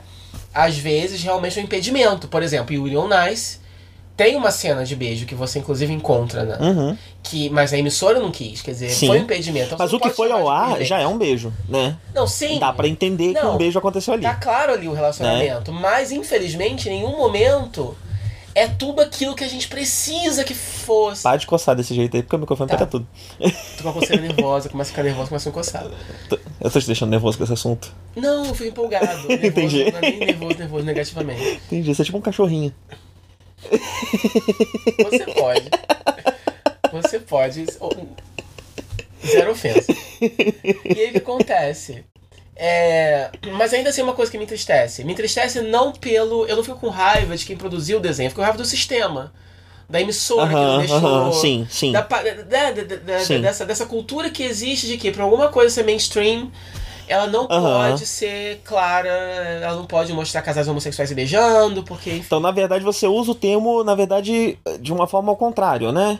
Não que isso é algo da indústria proposital para atrair, mas que são criadores tentando inserir isso e sendo tolhidos Sim. por executivos, Sim, por decisões minha executivas tristeza- e da indústria. Por exemplo, a minha tristeza com o Yuri não é. Eu, eu não tô. Eu, eu não tô bad com a diretora do anime, com a autora do anime. Eu tô bad com a, com a produção, quem tá Aham. pagando a conta que não deixa isso acontecer. É porque a gente, a, a delas, gente, aham. porque a gente tem muito disso, né, em outras séries americanas, sabendo do fandom, sabendo, Por exemplo, o, aquela situação da Bela a Fera, aquilo eu acho queerbait. eu não, não sei qual é a situação da Bela Fera. A, que, a, a primeiro personagem gay de um filme da Disney. Tem o, Le, o Lafu, Lefu, sei lá, que é aquele. É o ajudantezinho lá do, do Gaston. Aham. E aí, no desenho, ele é só um puxa-saco, alívio cômico, meio afeminado. E aí a galera tinha, né, esse papo de que ele era viado, mas foi só, Aham. é só brincadeira de fandom pra sempre. E aí falou-se que no filme ele ia ser gay mesmo. E é isso, eu acho, queerbait, porque isso foi usado para promover o filme. Tudo bem que a mídia acaba, né? Tipo, sabe, o diretor twitta sobre isso, mas ele sabe, entendeu? Uhum. A Disney não botou Eles sabem que isso vai crescer, sim. Mas ele sabe. Ele sabe o se efeito você, que isso vai ter, Se claro. você for no Twitter falar isso, se for numa entrevista falar isso, Uhum. você sabe que a mídia vai. Porque é uma coisa inédita, né? Então, e aí quando você vai ver o filme, ele, na verdade, durante o filme, a homossexualidade dele é usada pra causar graça. Porque você dá pra ver que não só ele é puxa-saco, como, né? Tem uma Ah, cena ele é o personagem que, afetado. é, tem uma cena Uhum. que. Tem uma cena que o Gastão fala uma coisa assim, ele faz assim, sabe? Tipo assim, faz um gestual do tipo, queria, mas não posso. Aham. Quer dizer, e aí no final tem uma cena, a última cena, o personagem tem uma redenção, né? E aí no final tem uma cena de. Termina uma cena de baile, o filme tá todo mundo dançando. Ele tá dançando com uma mulher assim, aí eu, eu acho que é isso, que a mulher sai, e aí chega um cara. Aí ele começa a dançar com o cara e acaba. Tipo, dura literalmente um milésimo de segundo. Mulher. Aham. E as pessoas elogiando, nossa! Ele, inclusive, não só diz ter o primeiro personagem gay, mas ele errou o namoradinho no final. Não, não perdoo nenhum dos envolvidos.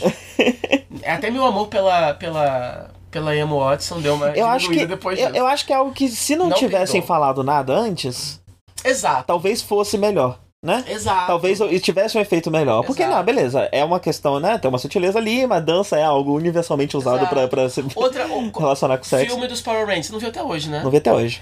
Queerbait também. Ah, Porque anotaram todas as letras que a Trine ia ser é, lésbica ou bissexual, enfim, ia ser queer de alguma forma. E aí a única coisa que tem é que eles estão na, na fogueira conversa, dividindo seus problemas de adolescente. aham. Ela comenta alguma coisa sobre, sobre ter algum problema com a família, que a família não aceita alguma coisa. Aí o carinha pergunta assim: é, é boyfriend, boyfriend problems? Algo assim. Ou girlfriend problems? Aí ela vem falar: ah, it's complicated. Algo- Aham. Algo assim, tipo, fica bem no ar de que ela, né, talvez não seja heterossexual, mas só também. Sim. Isso eu acho queerbait, porque foi anunciado antes. Aham. Enfim. É...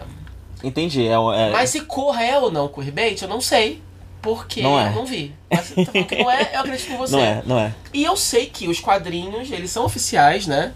Eles têm envolvimento? Eles são oficiais, eu não sei direito qual envolvimento eles têm, mas eu acho que existe algum. É da IDW? É, eu quase certeza que sim. Tinha um do do do do do do do do do do do do do do do Avatar mesmo, né? E depois saiu do da Korra. É, e além disso, uma coisa importante também é que justamente o final de, de Korra é um drible nessa nessa nessa, nessa, nessa, nessa liberdade tolhida, né? Uhum. Assim como, como o Ice faz, né? Você vê que a, a cena de Ice teve o corte do momento do beijo, mas você vê que a cena já foi toda pensada pra se cortar, continuar funcionando. Sim. É, então é um, é um drible no sistema que o criador acaba dando, né? Uhum. E, e, e Korra tem muito disso. Tanto que assim que saiu, assim que acabou, assim que eles provavelmente já sabiam que não ia ter um Avatar 3, é, toda, todos os criadores endossaram no Twitter. Olha, gente, é exato, vocês entenderam certinho, é isso aí mesmo. As Uhum. duas terminaram juntas, elas são namoradas agora e é isso daí.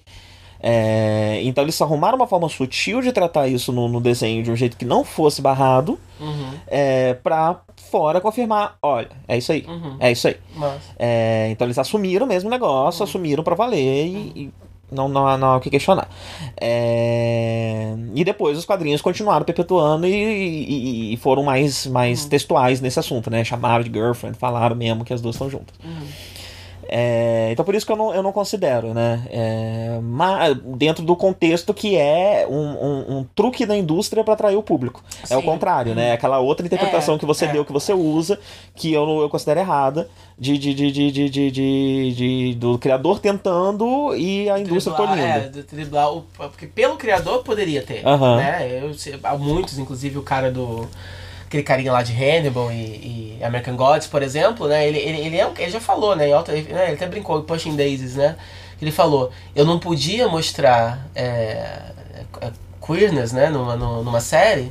é, então eu fiz a série mais gay que eu poderia, assim, em todo o resto, porque é colorida e etc, né? Tipo, ele brincou assim, porque ele é um desses super frustrados, né? Que quer porque quer emplacar é, tramas é, LGBT em, em produções mainstream, que não são Aham. sobre isso, né? Aham, É por isso que tinha aquele casal gay no, no Discovery, aham. né? Que eles trataram de matar. Óbvio. É. Apesar de que o, o namorado tá no elenco da segunda temporada.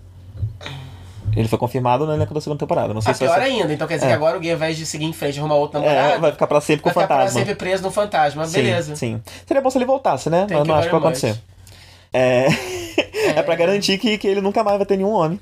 É. Vai ficar pra sempre preso É, no, no, preso no fantasma. fantasminha lá, o que que tá upado lá. Mas, mas o que eu ia contar é o seguinte. Ah, conta. Eu tava lá no Animanas, aí eu falei isso. Aí a, a galera começou a me esclarecer. Começou a falar, então, nos quadrinhos elas são e tal. Mas aí eu fui e falei assim: Ah, gente, quadrinho não conta, né? No desenho em si. é, será que elas são um casal mesmo, né? Eu acho que não, hein? Falei assim.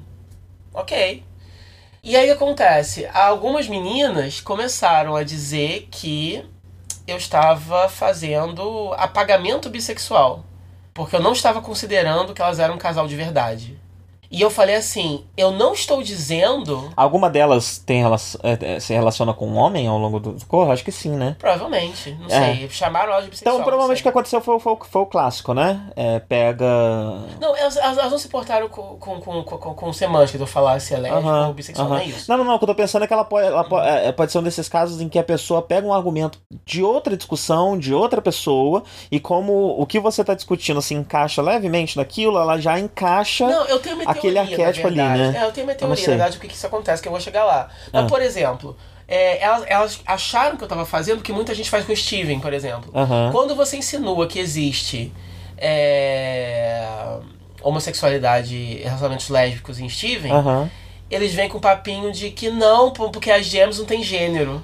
Aham. Que é um negócio que acontece direto em Star Wars também. Todo mundo fica chocadíssimo quando fala que a Lando e Han podem ter alguma coisa. Podem ter tido alguma coisa alguma Aham. vez na, na vida Aham. deles. O que, que impede? É, O que, que impede? exato. Né? Exato. Nada Mas- impede. Não, mas aí você falar do tipo, ah, elas não têm gênero. Isso, é, isso é um tipo de apagamento. Aham, aham.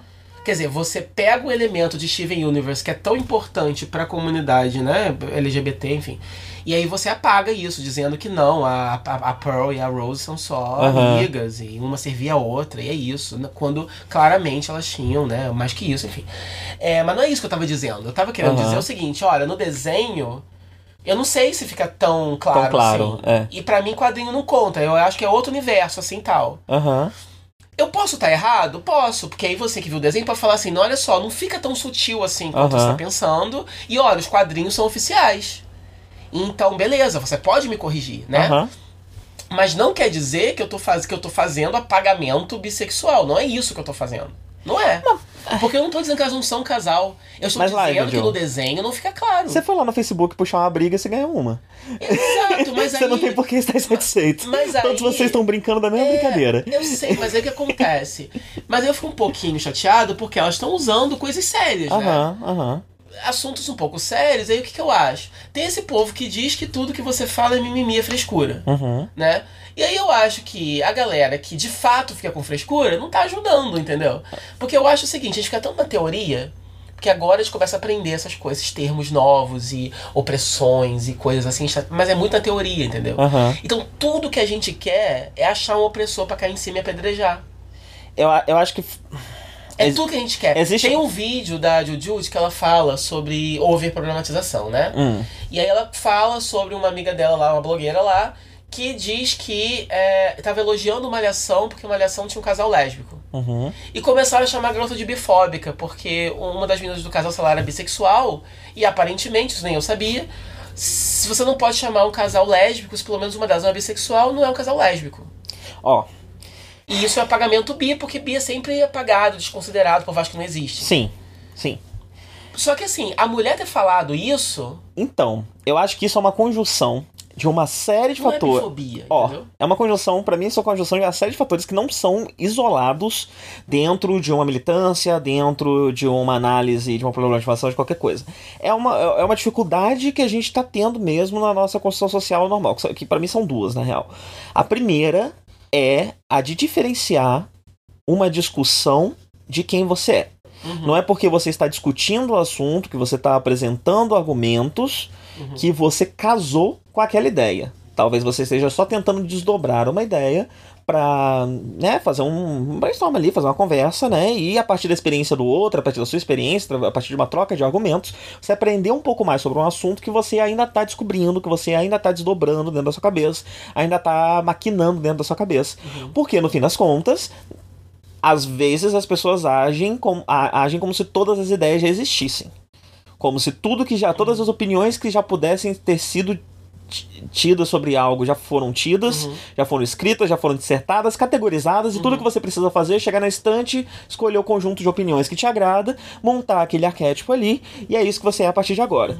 É, e isso é um. Agora eu vou falar horrores. Entendeu? É, e eu considero que isso é um efeito muito grande do seguinte: o sistema cerca a militância. Todos esses assuntos surgiram dentro de uma militância. Todos esses assuntos surgiram dentro de uma discussão da vida real, de uma discussão entre eu e você sobre eu, Mike, sobre você, e não sobre o que a gente assiste, e não sobre o que a gente gosta, e não sobre o que a gente acha, mas coisas que a gente sofre e coisas que nos agridem e coisas que a gente agride aos outros também. Uhum. Só que não é do interesse do, do, do sistema, do interesse capitalista, do interesse de tudo que tá por aí, tudo que existe, é, que a gente questione tanto assim o status quo. Então o que, que é feito?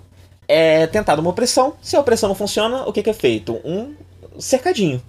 Você faz um cercadinho em volta dessas pessoas que estão discutindo.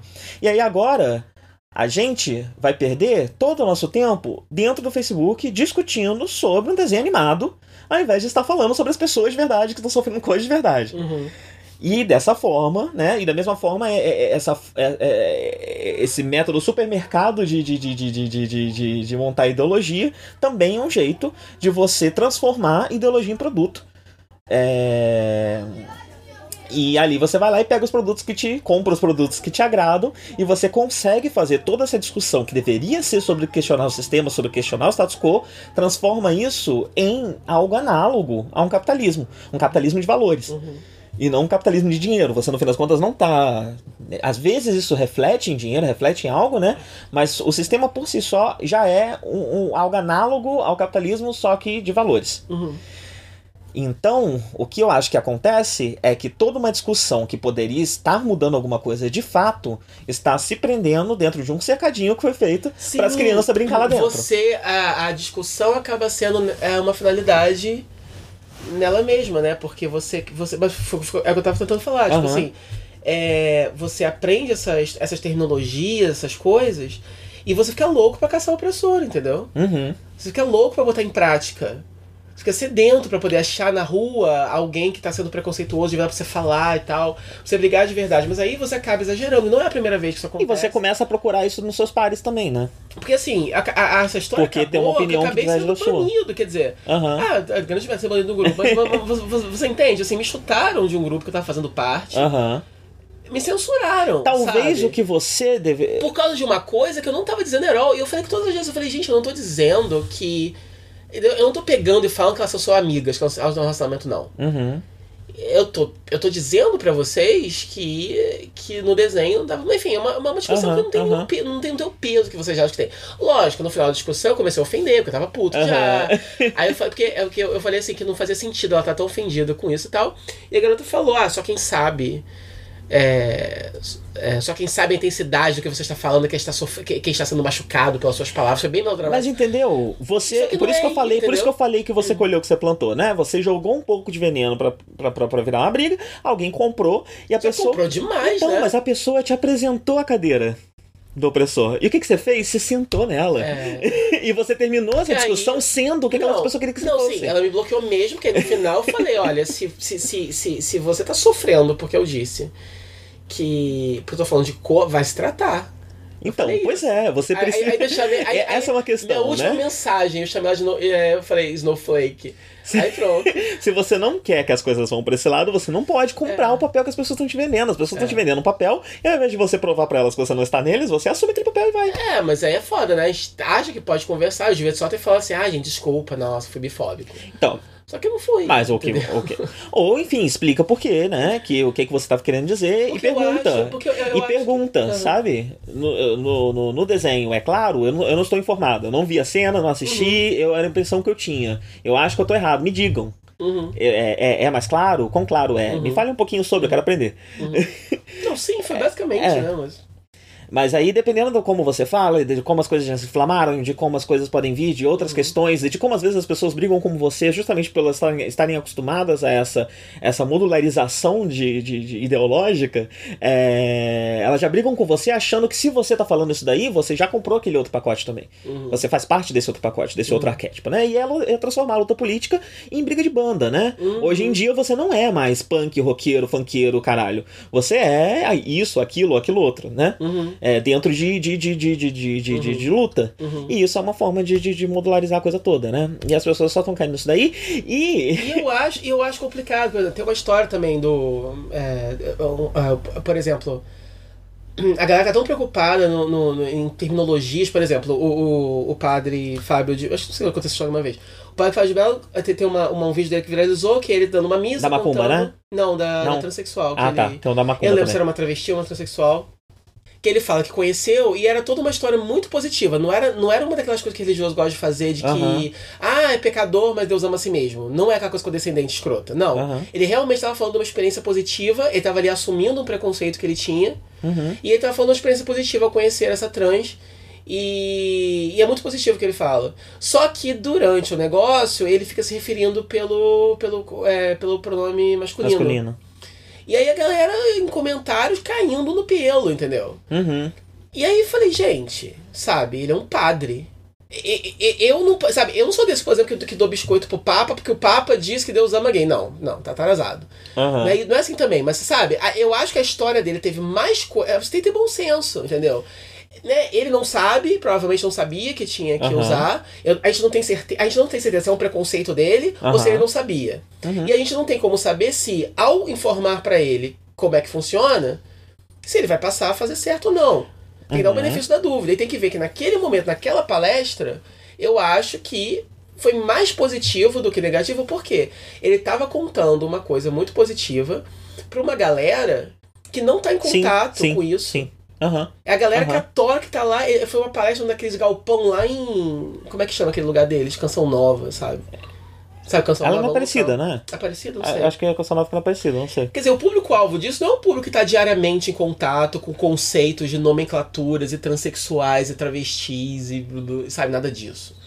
É, tem aquela visão mais preconceituosa. A maioria vai ter uma visão mais preconceituosa porque não tem Eu entendo o que você tá dizendo, mas eu também, ao mesmo tempo, eu não acho que ninguém precisa. Não é passar a mão na cabeça do pai, entendeu? Mas você falou assim. É, ninguém precisa ter calma também pra falar com os outros, sabe? Eu acho que cada um pode. se- Essa é a grande questão. não, eu, acho- eu acho também, não. Eu, eu não acho que tem que ficar pedindo. de- pisando em ovos com, com um hétero branco, não. Não é isso que eu tô falando. Mas assim.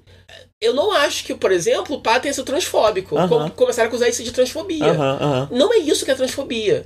E eu acho que se vocês ficarem tentando usar esse- esses termos assim com tudo, aí mesmo que vai reforçar pra cabeça lá do brasileiro médio que é tudo frescura. Isso vai afastar de certa forma, mas também tem as pessoas que vão fazer diferente. A única coisa que me incomoda é a, a, a- essa política de apedrejamento em todos os sentidos. Uhum. Inclusive de apedrejar os seus pares. Uhum. Então, se a pessoa não pensa exatamente como você, ou se ela tem uma opinião levemente divergente, ou se Uhum. ela se comunicou de uma forma meio errônea, é, ela se, se- é, enfim, usou uma palavra ali que e, e- e- e- especialmente entre pares, sabe? Sim. Então, se vocês estão numa comunidade LGBT, você é um LGBT, outra pessoa é LGBT, e você eh, escorregou, e principalmente entre pares, por que, que você precisa apedrejar essa pessoa com um afinco tão grande? Sim, quanto você. E eu digo isso tanto pelas pessoas que te atacaram, quanto por você mesmo, que também Sim. comprou a briga e apedrejou do mesmo jeito, né? Sim, e, e participou do, do, do, do, do ciclo do mesmo jeito. É, e é por isso que eu me retiro de todo esse tipo de discussão, sabe? Porque, porque tá, tá é, é- é uma, coisa, uma questão que tá. que Tá viciado em uma série de coisas e que não. gera coisas O legais, mas não gera. dou, outras- Por exemplo, o exemplo que eu dou, por exemplo, você não pode, como você falou, você não, você não precisa ter calma, você não precisa ficar pedindo permissão pro outro pra você existir. Eu acho. Aham. Então, porque, por exemplo, então uma diferença que eu, que, eu, que eu faço bem é o seguinte: tem gente que vira e fala assim. Eu já tive, por exemplo, é, amigos, né, que, que aí vira e fala assim. É, que, que não quer demonstrar, por exemplo, afeto com outro, com uma pessoa do mesmo sexo, perto de alguém, Aham. porque pra respeitar, porque a pessoa não tá acostumada a ver, não aceita, vou respeitar o, o negócio dela. Isso eu acho errado. Mas também é a escolha da pessoa. Você não tem nada que achar errado, a pessoa faz o que ela quiser. pra mim, tu falou assim, É, ah, não, pra eu, você, Não, sim. eu, Aham, eu não beleza. faria isso. Aí sim. Eu dizer. Mas não. tem nada que ela também Não, não ponta dedo pra pessoa, sabe? Não, eu- não, não. Eu tô, eu tô dando como exemplo pra ilustrar o seguinte. E Sim, eu sei. Que eu essa, sei que você tá dando como exemplo. entre. Porque existe uma diferença entre você tolerar a limitação da outra pessoa, a educação que ela teve, a ignorância dela, que às vezes não vem de maldade, vem porque ela é de outra época, de outra Uhum. cultura. Então, por exemplo, né, a sua, a sua mãe que cresceu, na, né, que tem mais de 60 anos e cresceu na roça, ela não é obrigada a de cara é, encarar naturalmente, por exemplo, homossexualidade. Aham. Ela não é obrigada, né? Ao mesmo tempo, você também não precisa com uma pessoa dessa. Você, você, você assim, se a pessoa fala um preconceito, você não precisa apedrejar de cara. Uhum. Você pode sentar com ela pra conversar. Uhum. Ao mesmo tempo, você não precisa ficar se anulando por causa dela, porque não é só E pode porque... ser que você também já esteja de tanto saco cheio de sentar pra conversar com as pessoas que agora você quer só já meter a pedra também. Exatamente. Você pode fazer isso. Exato. É né? isso que eu tô querendo dizer, entendeu? Porque, porque muita gente critica, fala assim, não, é, evita andar de mão dada, evita Uhum. beijar se tiver criança perto. Mas aí, Não. é- esse é o meu principal Porque aí que ponto, tá, aí que sabe? tá, tipo assim, o direito, as pessoas precisam entender, porque ah, o que, o que, a gente resolveu outra coisa já, né? o que as pessoas precisam entender é o seguinte, é, não existe o ser humano default principal e o resto é um bando de desvios que precisam se adequar. Não existe isso. A- a- Vocês têm que entender que eu sou cidadão igual você, meu- sabe? O seu, Aham, aquela- aham. Sabe aquela, aquela máxima de que o, o seu espaço termina quando começa do outro? Sim, então, sim. desde que eu não esteja fazendo nada que seja de fato ilegal, que de fato esteja agredindo você, se você acha agressivo, perdão, olha pro outro lado.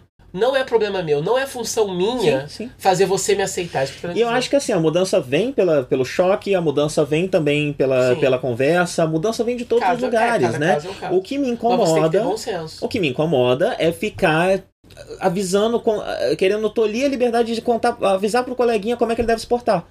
Ah, ó, eu sou gay, você também é gay, tá? Então eu acho certo chocar. Então você tem que chocar também, tá errado se não chocar. Esse Sim. é o meu problema, sabe? É essa busca que, que, que gera um, um, um novo conceito de moralidade, no fim das contas, né?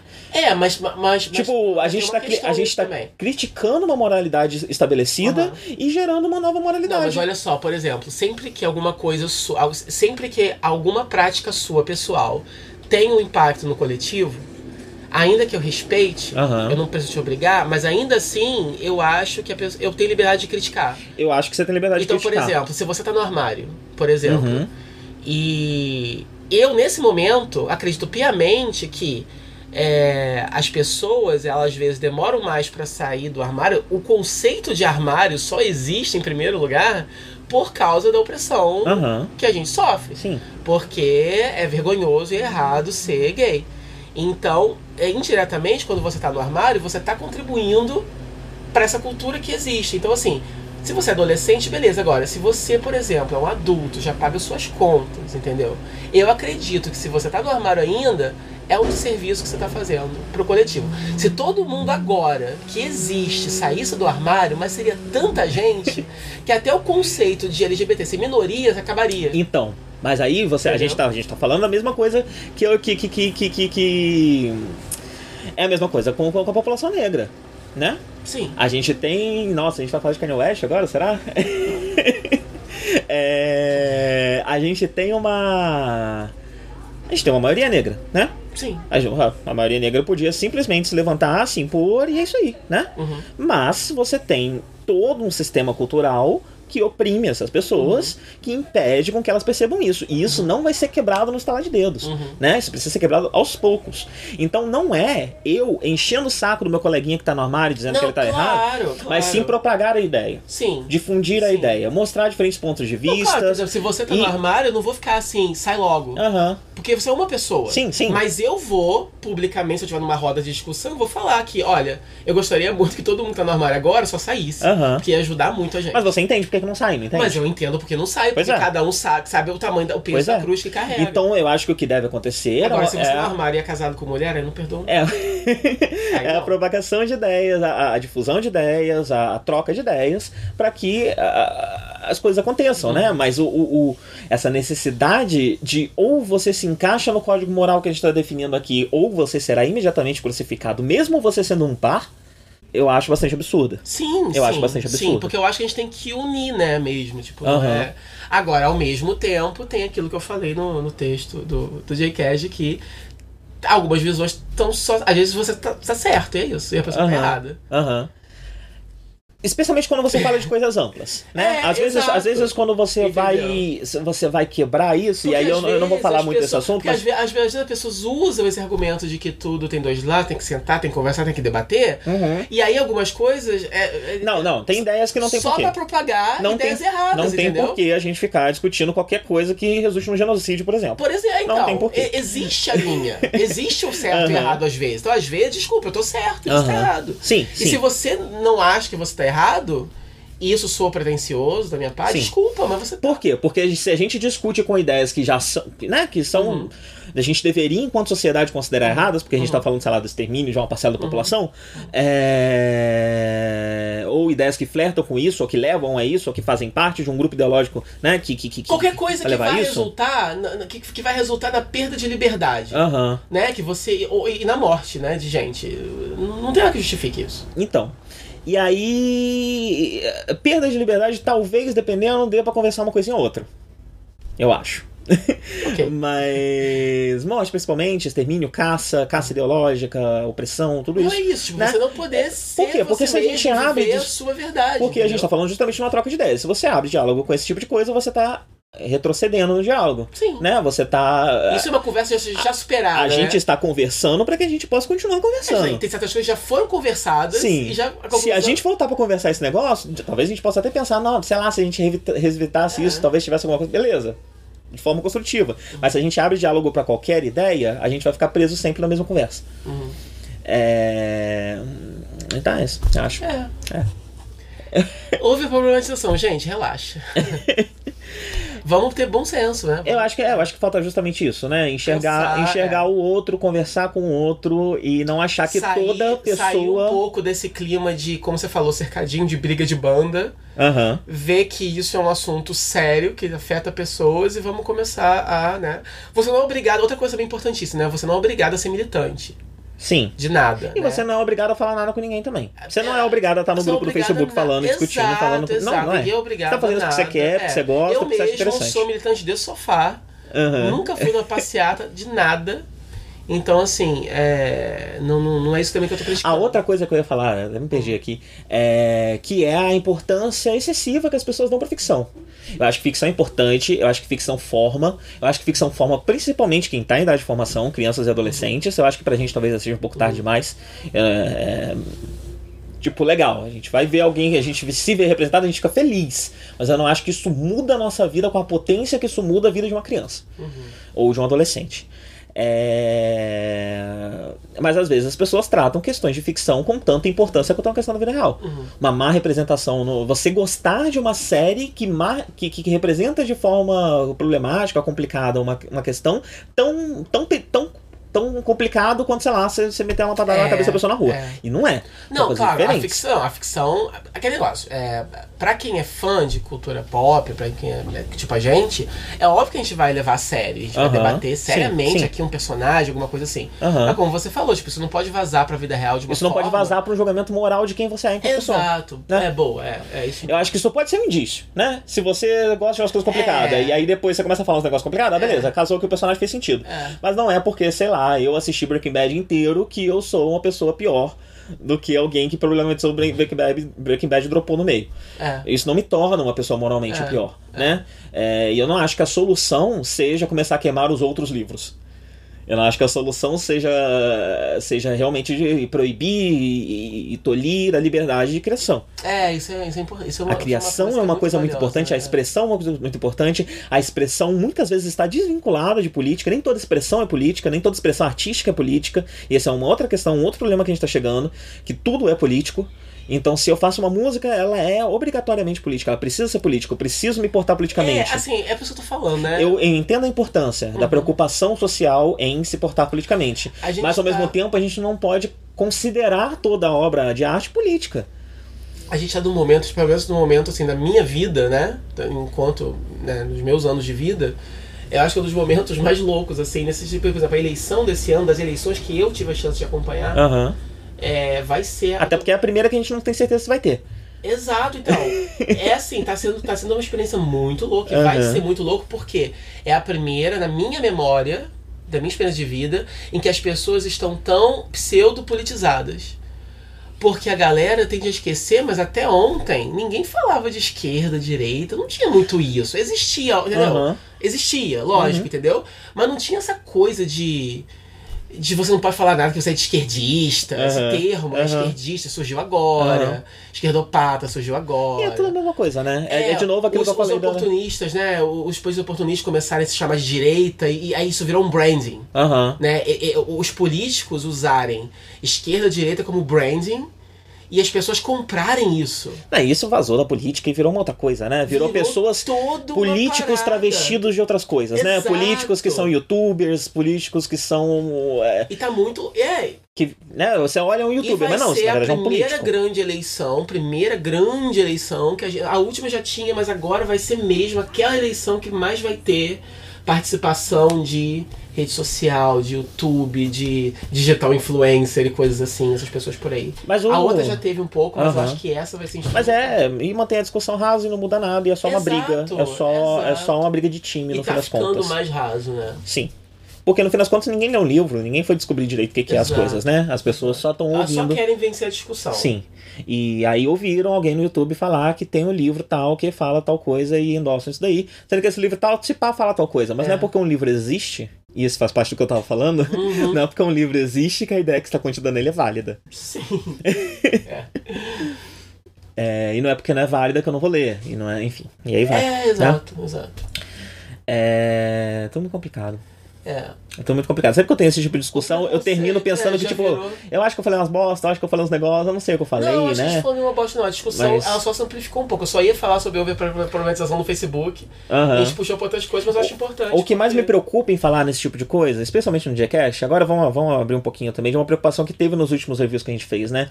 É, quando a gente tá falando de uma outra cultura e a Gente gente. que apaga a menor aflição. É, também. A gente tá falando de uma outra cultura, eu vou botar ele na tomada que ele fica ligado sempre.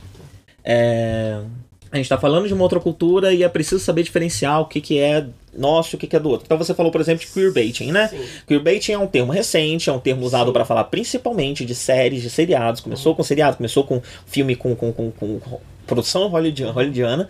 É, E é muito fácil você dizer que um yaoi é um queerbaiting. Um yaoi que, que, que, que, fica flertando, um, um, um, um, um shonen ai é um queerbait. Mas não, um shonen ai é um conceito que já existe desde antes. É, É um conceito que não é sobre homens gays, é um conceito que é primariamente sobre o público feminino, é, então, sobre mulher fazendo pra toda mulher. uma outra história por trás. sim. Então você pode facilmente só pegar essas, essas duas E coisas e botar no mesmo é. saco. Olha só, é, é um, é uma trama. Aqui é um casal homossexual, mas não se pegam nunca, queerbait. Aham. Pois Só é. não exatamente. São dois né? conceitos Sim. in- diferentes, que surgem em contextos diferentes, que têm significados diferentes. Então, se você começa a bater com, com, com, com, com, com, com, com o porrete do queerbaiting Uhum. no yaoi, o que você tá fazendo é, você tá tirando voz de mulheres que produzem material para outras mulheres, no Japão, dentro da sociedade opressora japonesa. É isso que você tá fazendo. e é isso Uau. que você quer fazer? pois é. É, não. Então. Então É, muito- tipo, é, se- sempre que eu falo. É o que foi o que eu falei, sempre que eu critico o.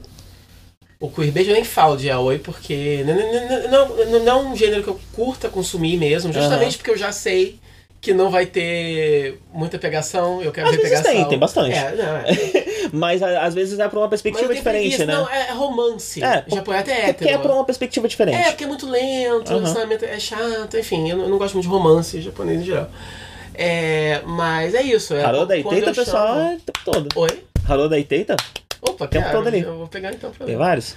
Mas assim, o que eu chamo de queerbait geralmente é isso mesmo. Não é nem criticando só o criador, não é nem é, essa intenção de, de enganação mesmo. Não, não que eu acho que é de propósito. É mais porque a indústria acha que, que não pode. Então, Uhum, por exemplo, e às vezes, às vezes é não intencional. Por exemplo, em Thor Ragnarok, se a Valkyrie Não, não, não, não. tivesse ido no Twitter, a atriz, Aham. falar que a atriz dela é bissexual e que tinha Eu- uma cena cortada, ninguém ia saber. Eu acho que você já está mais do que justificado e a nossa conversa aqui já acabou. Mas eu quero falar de um outro conceito. Ah, tá. De uma outra preocupação. Eita, tem que abrir ali. Abre lá. Sei que tá mais fácil.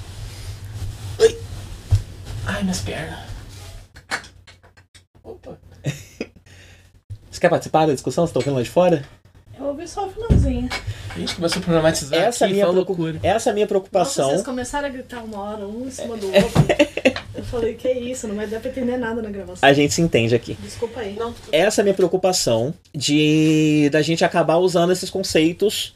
de- depois de passar tanto tempo distante do anime, começar a usar conceitos que a gente estava aplicando fora do anime ao anime. E desconsiderando as diferenças culturais, Exatamente. de tradição, outras essa, tradições. essa tem sido a minha preocupação desde que a gente voltou a fazer review. É, E eu acho que isso eu queria abrir um pouco isso também, um pouco dessa minha preocupação, porque é algo que às vezes, às vezes eu tava fazendo o outro lado também. Quando eu fui falar de Onde Oseki, por exemplo, que vai sair ainda, é, É o algo que a gente perdeu e achou. eu problematizei muito mais. Eu comecei, eu comecei. Eu tava tão preocupado com isso que eu comecei a inventar moda, sabe? Eu falar de uns negócios que eu nem achava, que nem me importava, sabe? Mas que eu achava importante procurar. E se você procurar, você vai achar problema em qualquer coisa. Em qualquer coisa. É, Então essa é uma preocupação muito grande que eu tenho. E eu quero tentar tirar isso um pouco do Gcast, mas ao mesmo tempo eu tenho medo. E e era isso que eu ia falar, lembrei. Eu tenho medo de das coisas que eu falo poderem po- po- virar arma pro inimigo, vamos dizer assim. Então que um que um que um que um moleque qualquer aí, Gamergate, não sei o que, comece a usar argumentos que eu estou apresentando para defender ideias com as quais eu não concordo. É uma preocupação política de eu me portar dessa forma. E eu ainda não achei o equilíbrio da forma correta de me portar para explicar é, o que eu realmente penso, o que eu realmente quero dizer, de uma forma que seja politicamente responsável, mas ao mesmo de ambos os lados. Então que eu não esteja pendendo tanto para um lado que eu esteja dando, dando pedra para o inimigo jogar em mim, nem pendendo pro outro lado em que eu tô tolhindo a liberdade de alguém, tô, tô, tô, tô, tô, tô, tô, tô, tô- tô julgando algo com olhos que eu não considero correto, com um olhar que eu não considero correto. Aham. E eu ainda não achei esse equilíbrio. É, eu acho que não dá. Eu, eu, tô- é, A partir do Caso momento que você caso, fala. né? A partir do momento que você fala uma coisa. Mas também. A partir do momento que você fala uma coisa, essa coisa é de quem ouviu. é verdade. Ela não é mais sua, a pessoa vai fazer o que, você, o que ela quiser. É, é. Você fala, se você quiser falar, você aceita as Porque também tem isso, por exemplo, você está julgando uma obra de arte, por exemplo, a, a sua, né, o seu, a sua experiência pessoal, ela também é válida, né? Aham. Então, por exemplo, se eu fico com raiva, que está falando de queerbait, que nem tudo que a gente chama de queerbait é queerbait. Sim. Então, por exemplo, se eu leio um yaoi, por exemplo, que quase não tem, que quase não tem a pegação e tal, e eu fico super chateado porque eu queria que tivesse, beleza, assim, eu posso, assim, o errado é se eu, se eu usar esse argumento para dizer que todo yaoi é queerbait, porque já explicou que não, tem toda uma tradição, tem todo uma, é outro esquema, que não é pra mim aquilo, é outra parada. Uhum. Mas eu particularmente tenho o direito de ficar triste e não gostar da história, né? Tem, mas tem outro nome. Tem outro nome? Você foi Eu não posso chamar de queerbait. Você é, porque o- Uhum. o queerbaiting, teoricamente, é uma coisa ruim. Uhum. Você tá falando de uma coisa ruim. É, eu não posso Não sair dá pra divulgando que o negócio é uma coisa Você que tá não se é. expressando mal. No, no- É. na Você tá melhor das hipóteses, você mal. tá se expressando mal. É. Sim, você não pode usar esse termo pra falar de, sei lá, Tokyo Babylon. Nossa, tem as viadas nem se pega, isso é queerbaiting. É. Não eu tava, faz não, sentido eu tava comentando mais cedo, né? Que o Iron Eyes, quando eu comecei a ver, eu, eu adorei desde a primeira vez, né? Que eu vi, mas inicialmente eu, eu, eu, eu chamei de queerbait. Eu falei, ah, rola um queerbaitzinho, não me importo, mas rola. Aham.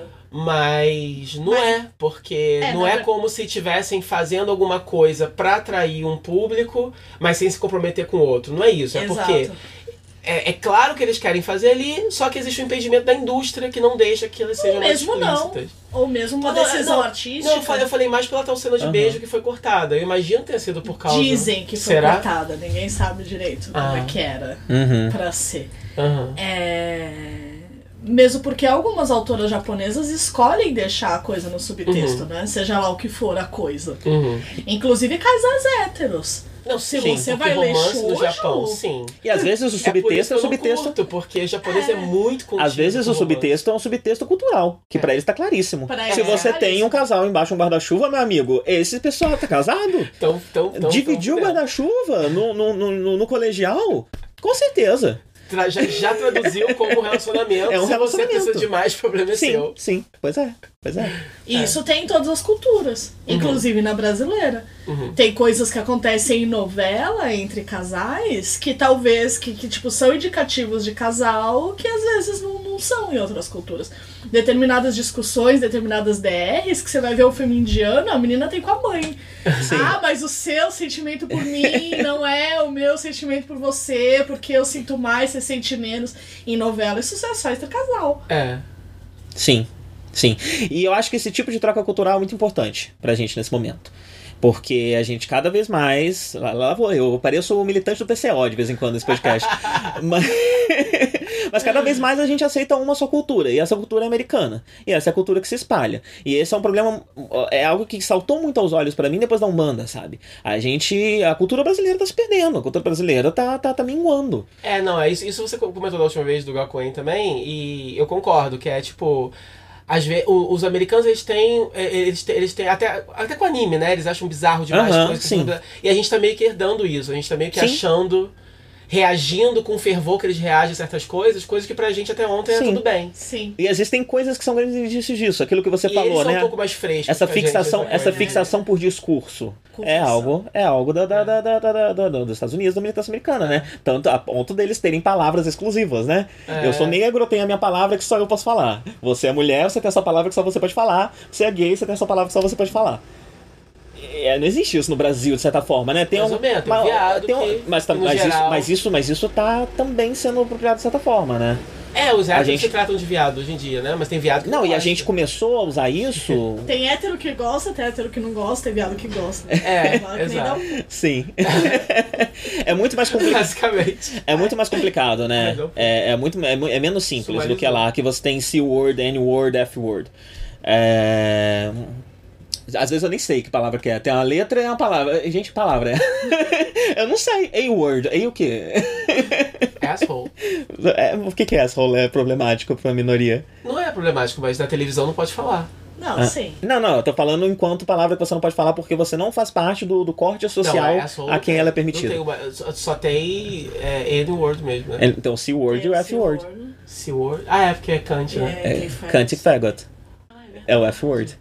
Você falou F-word, eu pensei em fuck. É, né? Eu o, ah, isso não é. o, o, não, não. Os americanos acho que usam menos, né? O, o- do que Mas a gente o usa o viado. usa faggot como entre os gays? Eles chamam disso ou não?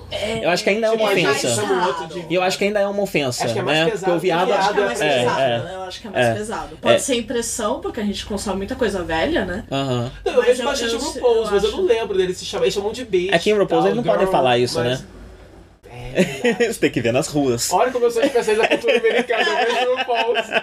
Assim como todo mundo vê, inclusive, né? Que inferno. Que inferno. Eu ia falar de Choten Kazoku, mas eu não sei muito o que falar de Choten A Segunda temporada, ó, a gente falou de Choten Kazoku. Quem quiser voltar lá e procurar o nosso Gcast de Choten Kazoku vai ver como eu sou apaixonado por essa série. Eu adoro Choten Kazoku. Inclusive, eu gosto tanto que eu só não vi a segunda ainda e eu queria ver de novo a primeira pra lembrar certinho. É bom, é bom. É bom porque a segunda ela liga bastante, mas dá pra entender se você faz um tempo que assistiu. É, o né? Felipe, ele, ele, ele falou que viu um resumão de YouTube, que eu quero Aham. fazer com... Mas eu vou falar do elemento que eu mais gostei do, do, do Choten Kazoku 2, que é um reforço da, da- do humano como força da natureza, e o do humano como. Não importa o quão poderoso seja a criatura sobrenatural que está sendo apresentada.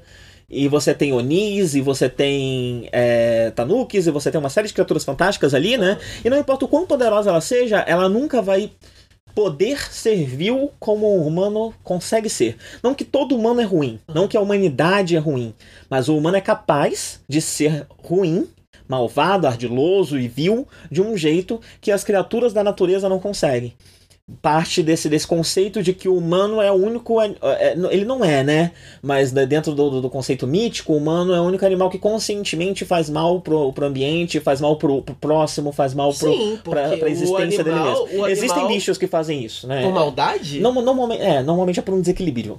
Tem alguma coisa acontecendo que deixa esse bicho meio doido. É, a gente é Não, lá, constantemente por doido. exemplo, você tem gato. Gato gosta de brincar com o bicho, matar o bicho e não é pra comer. Aham. Mas, é. mas eu não sei, tipo, não é tomar maldade. É porque Não, ele não, gosta não, de brincar é- e não ter consciência que aquilo ali é Porque o, o conceito, na verdade, é um construto, né? Um conceito É. abstrato. O que é a maldade? A maldade é o que faz mal pro todo? É... E, de qualquer é- forma, o gato pessoa. brincar com um cadáver ali não faz diferença Não é pra ele. cadáver, não, mas que tá vivo. Ou ele com vezes bicho vivo. Pega o bichinho, dá tapa na cara até ele morrer. Mas ainda não faz diferença pra ele, porque por to, pro todo ele ainda não tá quebrando o meio ambiente. Sim. A gente quebra o meio Não, ambiente. sim, a gente Né? pega isso e piora. A gente quebra a humanidade, né? A existência da nossa, da nossa raça, da nossa espécie, a gente não está se importando com ela. Não, o ser humano claramente. É como se cada humano fosse a sua própria espécie. É, e é assim que a gente enxerga no fim das contas, né? Então ele. O, o Shoten Kazoku pega muito essa, essa questão mítica de que essas criaturas mágicas são criaturas da natureza, elas são como fadas, elas são parte da natureza. E por causa disso elas não são capa capazes de ser ardilosas como um humano é. E durante a série você tem é, o, alguns humanos sendo ardilosos e surpreendendo criaturas que são. que são criaturas, são tricksters, que são criaturas da enganação. Elas são especializadas nisso, esse é o poder delas, e mesmo assim elas são surpreendidas pelo humano porque o humano consegue servir de um jeito que ela não é capaz nem de imaginar. É... E a temporada mexe muito com isso, né? Brinca muito com isso. E aí agora eu vou aproveitar que a gente já tava no, no, naquele papo todo de problematização e eu vou linkar isso com o livro que eu tô lendo. É... Eu tô lendo um livro. Beber uma água que eu tô falando muito. Eu tô lendo um livro chamado Malungo. Ele é um livro que eu peguei na biblioteca da USP achando que ele ia ser sobre Umbanda por um viés mais acadêmico, mas ele é um livro de psicologia. E ele é um livro que fala muito sobre o processo mental e psicológico da religião. É... E isso é parte do que eles falam. Eles falam muito de um embate entre duas forças que em diversos, momen diversos momentos são colocados de forma diferente. O natural e o feito pelo homem. É... Às vezes, em termos de psicologia, eles colocam o ego e o self. É e como o, e, e, e o, o, pensar a longo prazo e o pensar ao agora. É, quando você pensa só o agora, você respeita muito mais do que quando você pensa a longo prazo. Por, por você não ter exatamente ambições e projetos e coisas que são suas e que você quer impor ao mundo. Você não tem nada, você só é. E a partir do momento que você só é, não há mais tanto motivo para machucar o outro porque o outro também só está sendo. E a partir de daqui a pouco, esse outro não vai existir mais, porque você só vive o agora, não vive o, ante, o antes também. Assim como você não vive depois, você também não vive o antes. Então daqui a pouco, por mais que eu esteja puto com você agora, é só agora. E daqui a cinco minutos você não vai existir mais, porque você vai embora, você vai viver a sua vida em outro lugar, e eu só uhum. vivo agora, a partir de agora. Uhum. E esse seria o self, e esse seria o ser natural, e esse seria um pouco do funcionamento do homem primitivo. Se você pega um homem das cavernas, ou se você pega umas sociedades tribais ou coisa do tipo, o funcionamento natural do homem primitivo seria esse.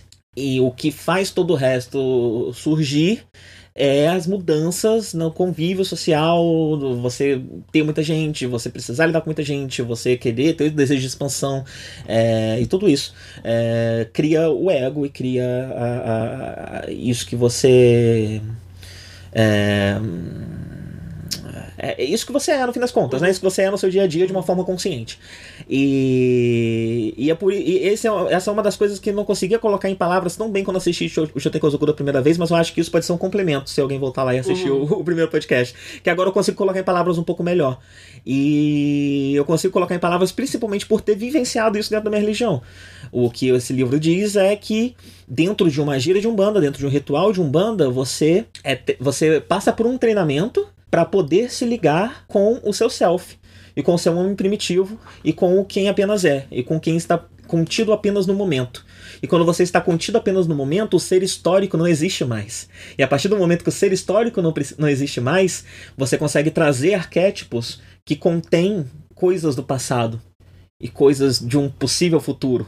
Então, por exemplo, quando você traz um preto velho na Umbanda, quando você incorpora um preto velho na Umbanda, o que você está fazendo é resgatando um arquétipo atemporal do inconsciente coletivo do velho escravo.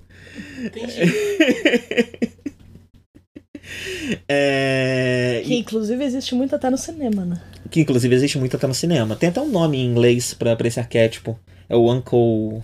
Ele é tio lá, ele não é, ele não é avô. Uncle alguma coisa. Não lembro agora. Uncle Tom. Uncle Tom. É o arquétipo do velho sábio, do negro velho sábio. É... E aí era isso, era isso que me fascinava em Uchoten Kazoku desde sempre. Era o encontro entre o ego e o self, o encontro entre o homem primitivo e o homem contemporâneo, o encontro entre o agora e o todo. O antes, o agora e o depois. É...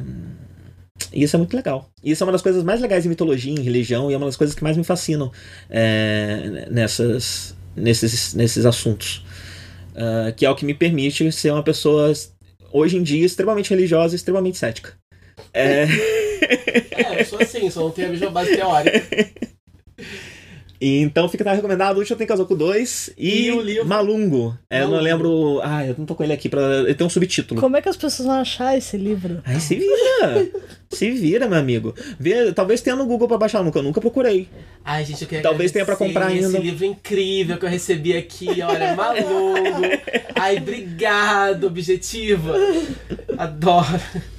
Eu acho que é isso, né? Vamos encerrar? Uau, vamos, né? Vamos sim. Vamos encerrar. Feliz 200. Eu vou avisar um negócio aqui, rapidão. Hum. Já pode avisar já? Jackass a partir do mês que vem é mensal. Uh! Pode avisar? Tava como antes. É, sim. Eu nem sabia que a gente tinha uma periodicidade. É, a gente tinha uma periodicidade quinzenal que a gente falhou muito pouco nos últimos seis meses. Então, eu, eu fico com pena, porque assim, é uma preocupação muito grande do, do, do Dark com essa nossa periodicidade. Ele se esforça muito pra isso. Ele, ele mantém assim, um número. Pô, a gente precisa gravar uma semana. Porque só tem mais um arquivar, tem que lançar tal dia, entendeu? Ah. E eu fico assim, porque, tipo, eu nem entendeu? Tipo, eu dou uma cagada. Eu nem sabia que tinha Eu número. nem sabia que tinha periodicidade, entendeu? Eu só sei que você sabe qual é. Mas eu nunca sei direito qual é. Obrigado entendeu? pela confiança que você. você- Não, mas eu sei que é uma parada, mas assim. Problema Mas eu sabia que era mais de um por mês. é, É. que o Dark inspira muita confiança. Eu Esse é o problema. confiança, eu não Esse é, você é muito confiável. Que então é bom. muito fácil esquecer que tem umas responsabilidades. Você consegue cuidar. É. Que bom, eu, eu gosto disso, essa pessoa. Eu, eu conscientemente me tornei ela. Opção de carreira Eu não isso, era podia assim ser, antes. tipo assim, secretário de luxo de um grande É, executivo, sabe? Desde que viaja junto e tal. Bem, Imagina se você é o programador de um grande executivo. Você é, tipo, responsável por passar pra equipe as ideias que o grande executivo está tendo. isso é algo que Você- eu poderia ser, sim. É. né? Mas eu quero dar a notícia pra encerrar esse podcast. A gente Se eu continua fosse depois dessa conversa. executivo, eu com Ó. certeza Tá. contrataria. Pera Você gente. organiza meus projetos pessoais. Gente, se comporta. Ó, mensal a partir do mês que vem. Então vai ser o 200, o 201. Não vai ser o, o, o, o Yojosenki. Ah. Como é que é o nome em inglês mesmo? Tanya, Tanya, Tanya the Evil. Saga Saga of Tanya. of Tanya the Evil. Tanya the Evil. É, vai ser o próximo que é o que a gente achou que tinha perdido, não tinha. Vai ser o 201. Achei- Eu até comentei, né, disso num podcast. E aí, o que, que a gente vai fazer? O plano inicial é que a gente vai continuar com os podcasts sazonais. Então, a gente vai continuar com o, fim de tempo, o início e fim de temporada, né? É, com os fins de Tokusatsu. E pode ser que um mês tenha mais de um, mas é pelo menos um por mês, provavelmente um por mês. É, É, eu tava comentando, de repente se houver algum assunto que a gente que, que, que seja importante que se fale logo, né? Aham. Então, por exemplo, um preview. É, um preview é uma parada que tem que sair logo, porque senão fica Sim, muito defasado. Sim. Aí pode ter mais de um por mês, É, nesses então, de casos. repente, é. É, mas além dos sazonais, a gente quer fazer também algo mais próximo do que o Gcast era antes, né? Porque a gente tá tocando, inclusive esse podcast é uma grande celebração do Gcast enquanto nerd, né? Que É só assim, é, checagem de fato zero. É o ego, o id, como é que é? Espalha aí. esse aqui é o Gcast enquanto nerd e a gente tava tocando o Gcast desse jeito desde que a gente voltou com o Gcast. E eu, tá, eu tô querendo dar, pelo menos pros não sazonais, uma um- algo mais parecido com o Gcast de antes, onde a gente é um pouquinho mais didático, a gente explica um pouquinho mais, a gente apresenta um pouquinho mais, porque não é todo mundo que tá ouvindo a gente há 10 anos, não é todo mundo que lembra o que a gente explicou 5 anos atrás. E E é uma forma da gente sair um pouco da preguiça e aprender também. também, estudar. também lembrar Porque- coisas que a gente esqueceu É, porque e aprender, porque a gente Hoje, tem eu, hoje eu ouvi aqui vários termos que eu já tinha esquecido. Aí eu lembrei, você falou de Super Robot, Real Robot, eu lembrei, caralho, quando a Tinha gente, isso, né? quando a gente parava, sabe, assim, se achava falando das paradas, pô, existe isso no Japão. cara. Então eu queria voltar um pouco mais pra esse Gcast nos não sazonais. Nos sazonais a gente vai fazer do jeito que for, porque é pra fazer rápido. Se é pra fazer rápido, é pra ser rápido, né? E aí talvez a gente ligue mais os assuntos, né? Faça tipo, esse mês, esse podcast desse mês e o Gcast do mês que vem são de assuntos relacionados, talvez de, de animes do mesmo criador, ou de animes que compartilham o mesmo conceito, pra gente também falar de uma obra em referência a outra. Porque eu acho que a gente também perde muitas vezes uma- a, a questão referencial aqui. Uhum. É, E eu acho que isso pode ajudar a gente pra fazer um, um- um trabalho mais sério. É, E eu quero fazer um trabalho mais sério, porque teoricamente em alguns anos eu vou estar, vou estar fazendo a habilitação de japonês na USP. E aí eu quero que isso aqui fique cada vez mais acadêmico. Uh. E Também quero. com o Gcast mensal a gente abre uma possível janela, se a gente conseguir coordenar isso, pra mais podcasts, né? Que a gente sempre tem ideia e nunca começa nenhum. É. E aí talvez dê pra inaugurar um terceiro podcast mensal. Ou talvez fazer podcasts mensais em temporadas. Então, É, vai né? tinha inicialmente. É toda a ideia de podcast paralelo que eu tenho não é pra durar pra sempre, assim, né? Já que o, já que o Jcast e o Nerd provavelmente vão estar sempre aí, Uhum. o terceiro podcast pode ser sazonal. Sim. É, mas são só ideias por enquanto. Mas a gente vai abrir essa janelinha pra poder fazer mais. Eu tô tentando retomar o, o- conforme eu vou. Esse é um projeto que eu tô pra minha vida. O É. Café com Ganda? O Café com Ganda, né? O Café com Ganda é um que eu quero muito fazer. Mas é. Esse é um podcast que eu queria tanto ouvir. Café com Ganda, Café com Warcraft, já tive várias Café ideias. com, Gan- com Ganda, que é o, o podcast todo dia de manhã. Não é isso? Ele vai assistir um episódio do de Ganda e vai comentar Não, não é um episódio. Não é um episódio. Não é episódio? Eu apresento um conceito de Ganda. Eu achava que era, que era tipo um companion. Pode ser, assistir. pode ser tipo um episódio também. Tem que ser. Mas a ideia ser. original era que Aí seria você tipo toma um café, Aham. vendo o episódio e depois ouve o seu review. É, você toma café e a pessoa vê o episódio junto com você. É, olha, pode ser. É, É gostoso isso, é gostoso. Tipo, eu pensei a- em fazer isso com Minecraft. Vou dar Você play. E pode ser, pode ser meio SMR, né? Baixinho, assim. É, comendo, comendo É, porque eu acabei, né? provavelmente vou fazer isso. Eu vou fazer isso de manhã. a Ruffles assim no microfone. Vai ser a primeira É, coisa. rolando bem. Não, vai ser, a, vai ser a primeira coisa que eu vou fazer de manhã, enquanto eu estou fazendo meu ritual mat- matutino, eu falo pausadamente pra também fazer parte do ritual Uhum. Não, eu, matutino é, quando você fala café com Ganda, eu imagino isso, aquela vibe Aham. assim. Sei lá, final, Quem sabe não sai. final de tarde, não, é tipo. Quem sabe não sai. Pode ser É, que saia. é, é de manhã, mas é uma vibe final de tarde, entendeu? Uma coisa bem relax, uma coisa meio, tipo, não tem o dia pela frente ainda. Mas a gente- É amanhã de domingo. Manhã de domingo. Toda manhã, isso, manhã vai de ser manhã domingo. de domingo. O maluco no. E é um jeito da pessoa começar o dia tranquilo No e da... fretado de, da PV até o Jabaquara. E ele vai ouvindo, pensando, poxa, que gostoso, enquanto assiste um Ganda. Sim, sim, No lugar de estar lá sofrendo no trânsito. sim. Até esquece, né? Isso. E aí eu posso falar de detalhes, pequenos detalhes. Eu posso fazer um, um review do modelo do Ganda que apareceu. Aí, ao invés de eu falar da trama do episódio, fazer uma crítica, não. Eu quero fazer uma crítica desse Zaco. Esse Zaco, ele é um modelo novo de Zaco, ele tá com a saia diferente, o olho dele tá diferente, ele tá assim, eu gostei mais, gostei menos, fizeram um efeito legal de animação. Posso falar umas coisas mais assim. Muitas ideias. Ideias a gente tem de monte. Aí agora eu vou abrir uma janela pra ver se a gente consegue fazer alguma delas. E é isso, né? Tchau, gente. Esse é o Gcast 200 e esse também é a comemoração de 11 anos do Gcast. Que vai, não vai sair no dia, mas vai sair mais ou menos pela época, que é sempre assim em junho, julho, mais ou menos, que a gente faz aniversário. Você não sabe a data certa, né? Eu não sei. Eu, É, é eu sempre. lunar o Eu aniversário. sempre cada olho. ano. Isso. Eu sempre olho a data certa, eu sempre esqueço a data certa. Mas é 11 anos que a gente tá fazendo esse Mas negócio a, aqui. a data que você considera a data de aniversário foi a data de postagem do primeiro Do episódio. primeiro no no Anime Forces. Tá? Não foi a data de que vocês gravaram a primeira vez, foi a data, que postou o episódio. A data que foi postado o episódio no, no Anime Forces, no, no- no- é- essa é a data de aniversário do Gcast. Bom. Porque gravar, todo mundo grava, né? Aí editar e postar. Falando sobre, falando sobre a reportagem do Fantástico, né? sim, sim. Sim. E a reportagem do Fantástico e sobre o Otaku Assassino. Lembra? Não. É, é o Tsutomu Miyazaki? Acho que é Tsutomu Miyazaki o nome dele. Que eu falava, a gente falava sobre como os otakus ganharam uma fama no Japão por causa desse cara assassino que matava as crianças nos anos Esse detalhe. 80. E a gente fala de uma série de crimes no Japão que envolvem otakus pra correlacionar os dois assuntos. A gente Ah, tem. olha. Cara, a gente faz uns negócios muito só. da hora desde o começo. E eu não, não me tocava. Tá? Não, sempre foi da hora. Sempre grau de, Vocês acham que eu ouvi o Jcast, gente? super groundbreaking. Então vamos tentar fazer voltar um pouquinho com esse, com esse espírito pro Jcast. Pro Nerd não. O Nerd é só a gente conversando porque a gente sente É, saudade um do outro. Deus, é. e a gente não vai ligar um pro outro e ficar quatro horas conversando como se a gente fosse meninos adolescentes no quarto, é, com os pezinhos levantados. fazer. então a gente prefere transformar. ver as coisas, né? Sim. Conversar sempre não dá tempo de ver Então nada. a gente prefere, prefere transformar isso em um áudio que vocês podem escutar também. É. E tá rolando muito, sabia que tem muito podcast gringo agora imitando o Nerd. Vou falar. É. Vou falar. Tem podcast cara. nacional também. Como o. Nerd só tinha gente, né? tipo, eu não conhecia. Aí agora tem vários desses podcasts de sites de cinema. Com spin-off. É, tipo assim, aí um dia da semana, por exemplo, é, todo dia eles falam sobre as notícias do dia. E num dia da semana eles tiram só pra falar o que cada um tá, tá assistindo. Aham.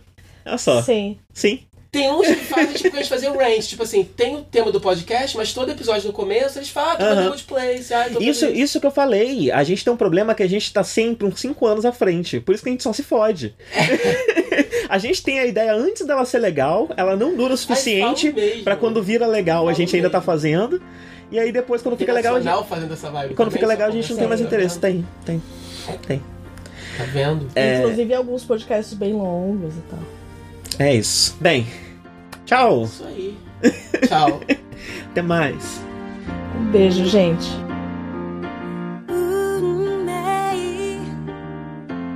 なんて知らない。けどこの際存在を認めざるを得ない。本当にこんな私。でもいいのね。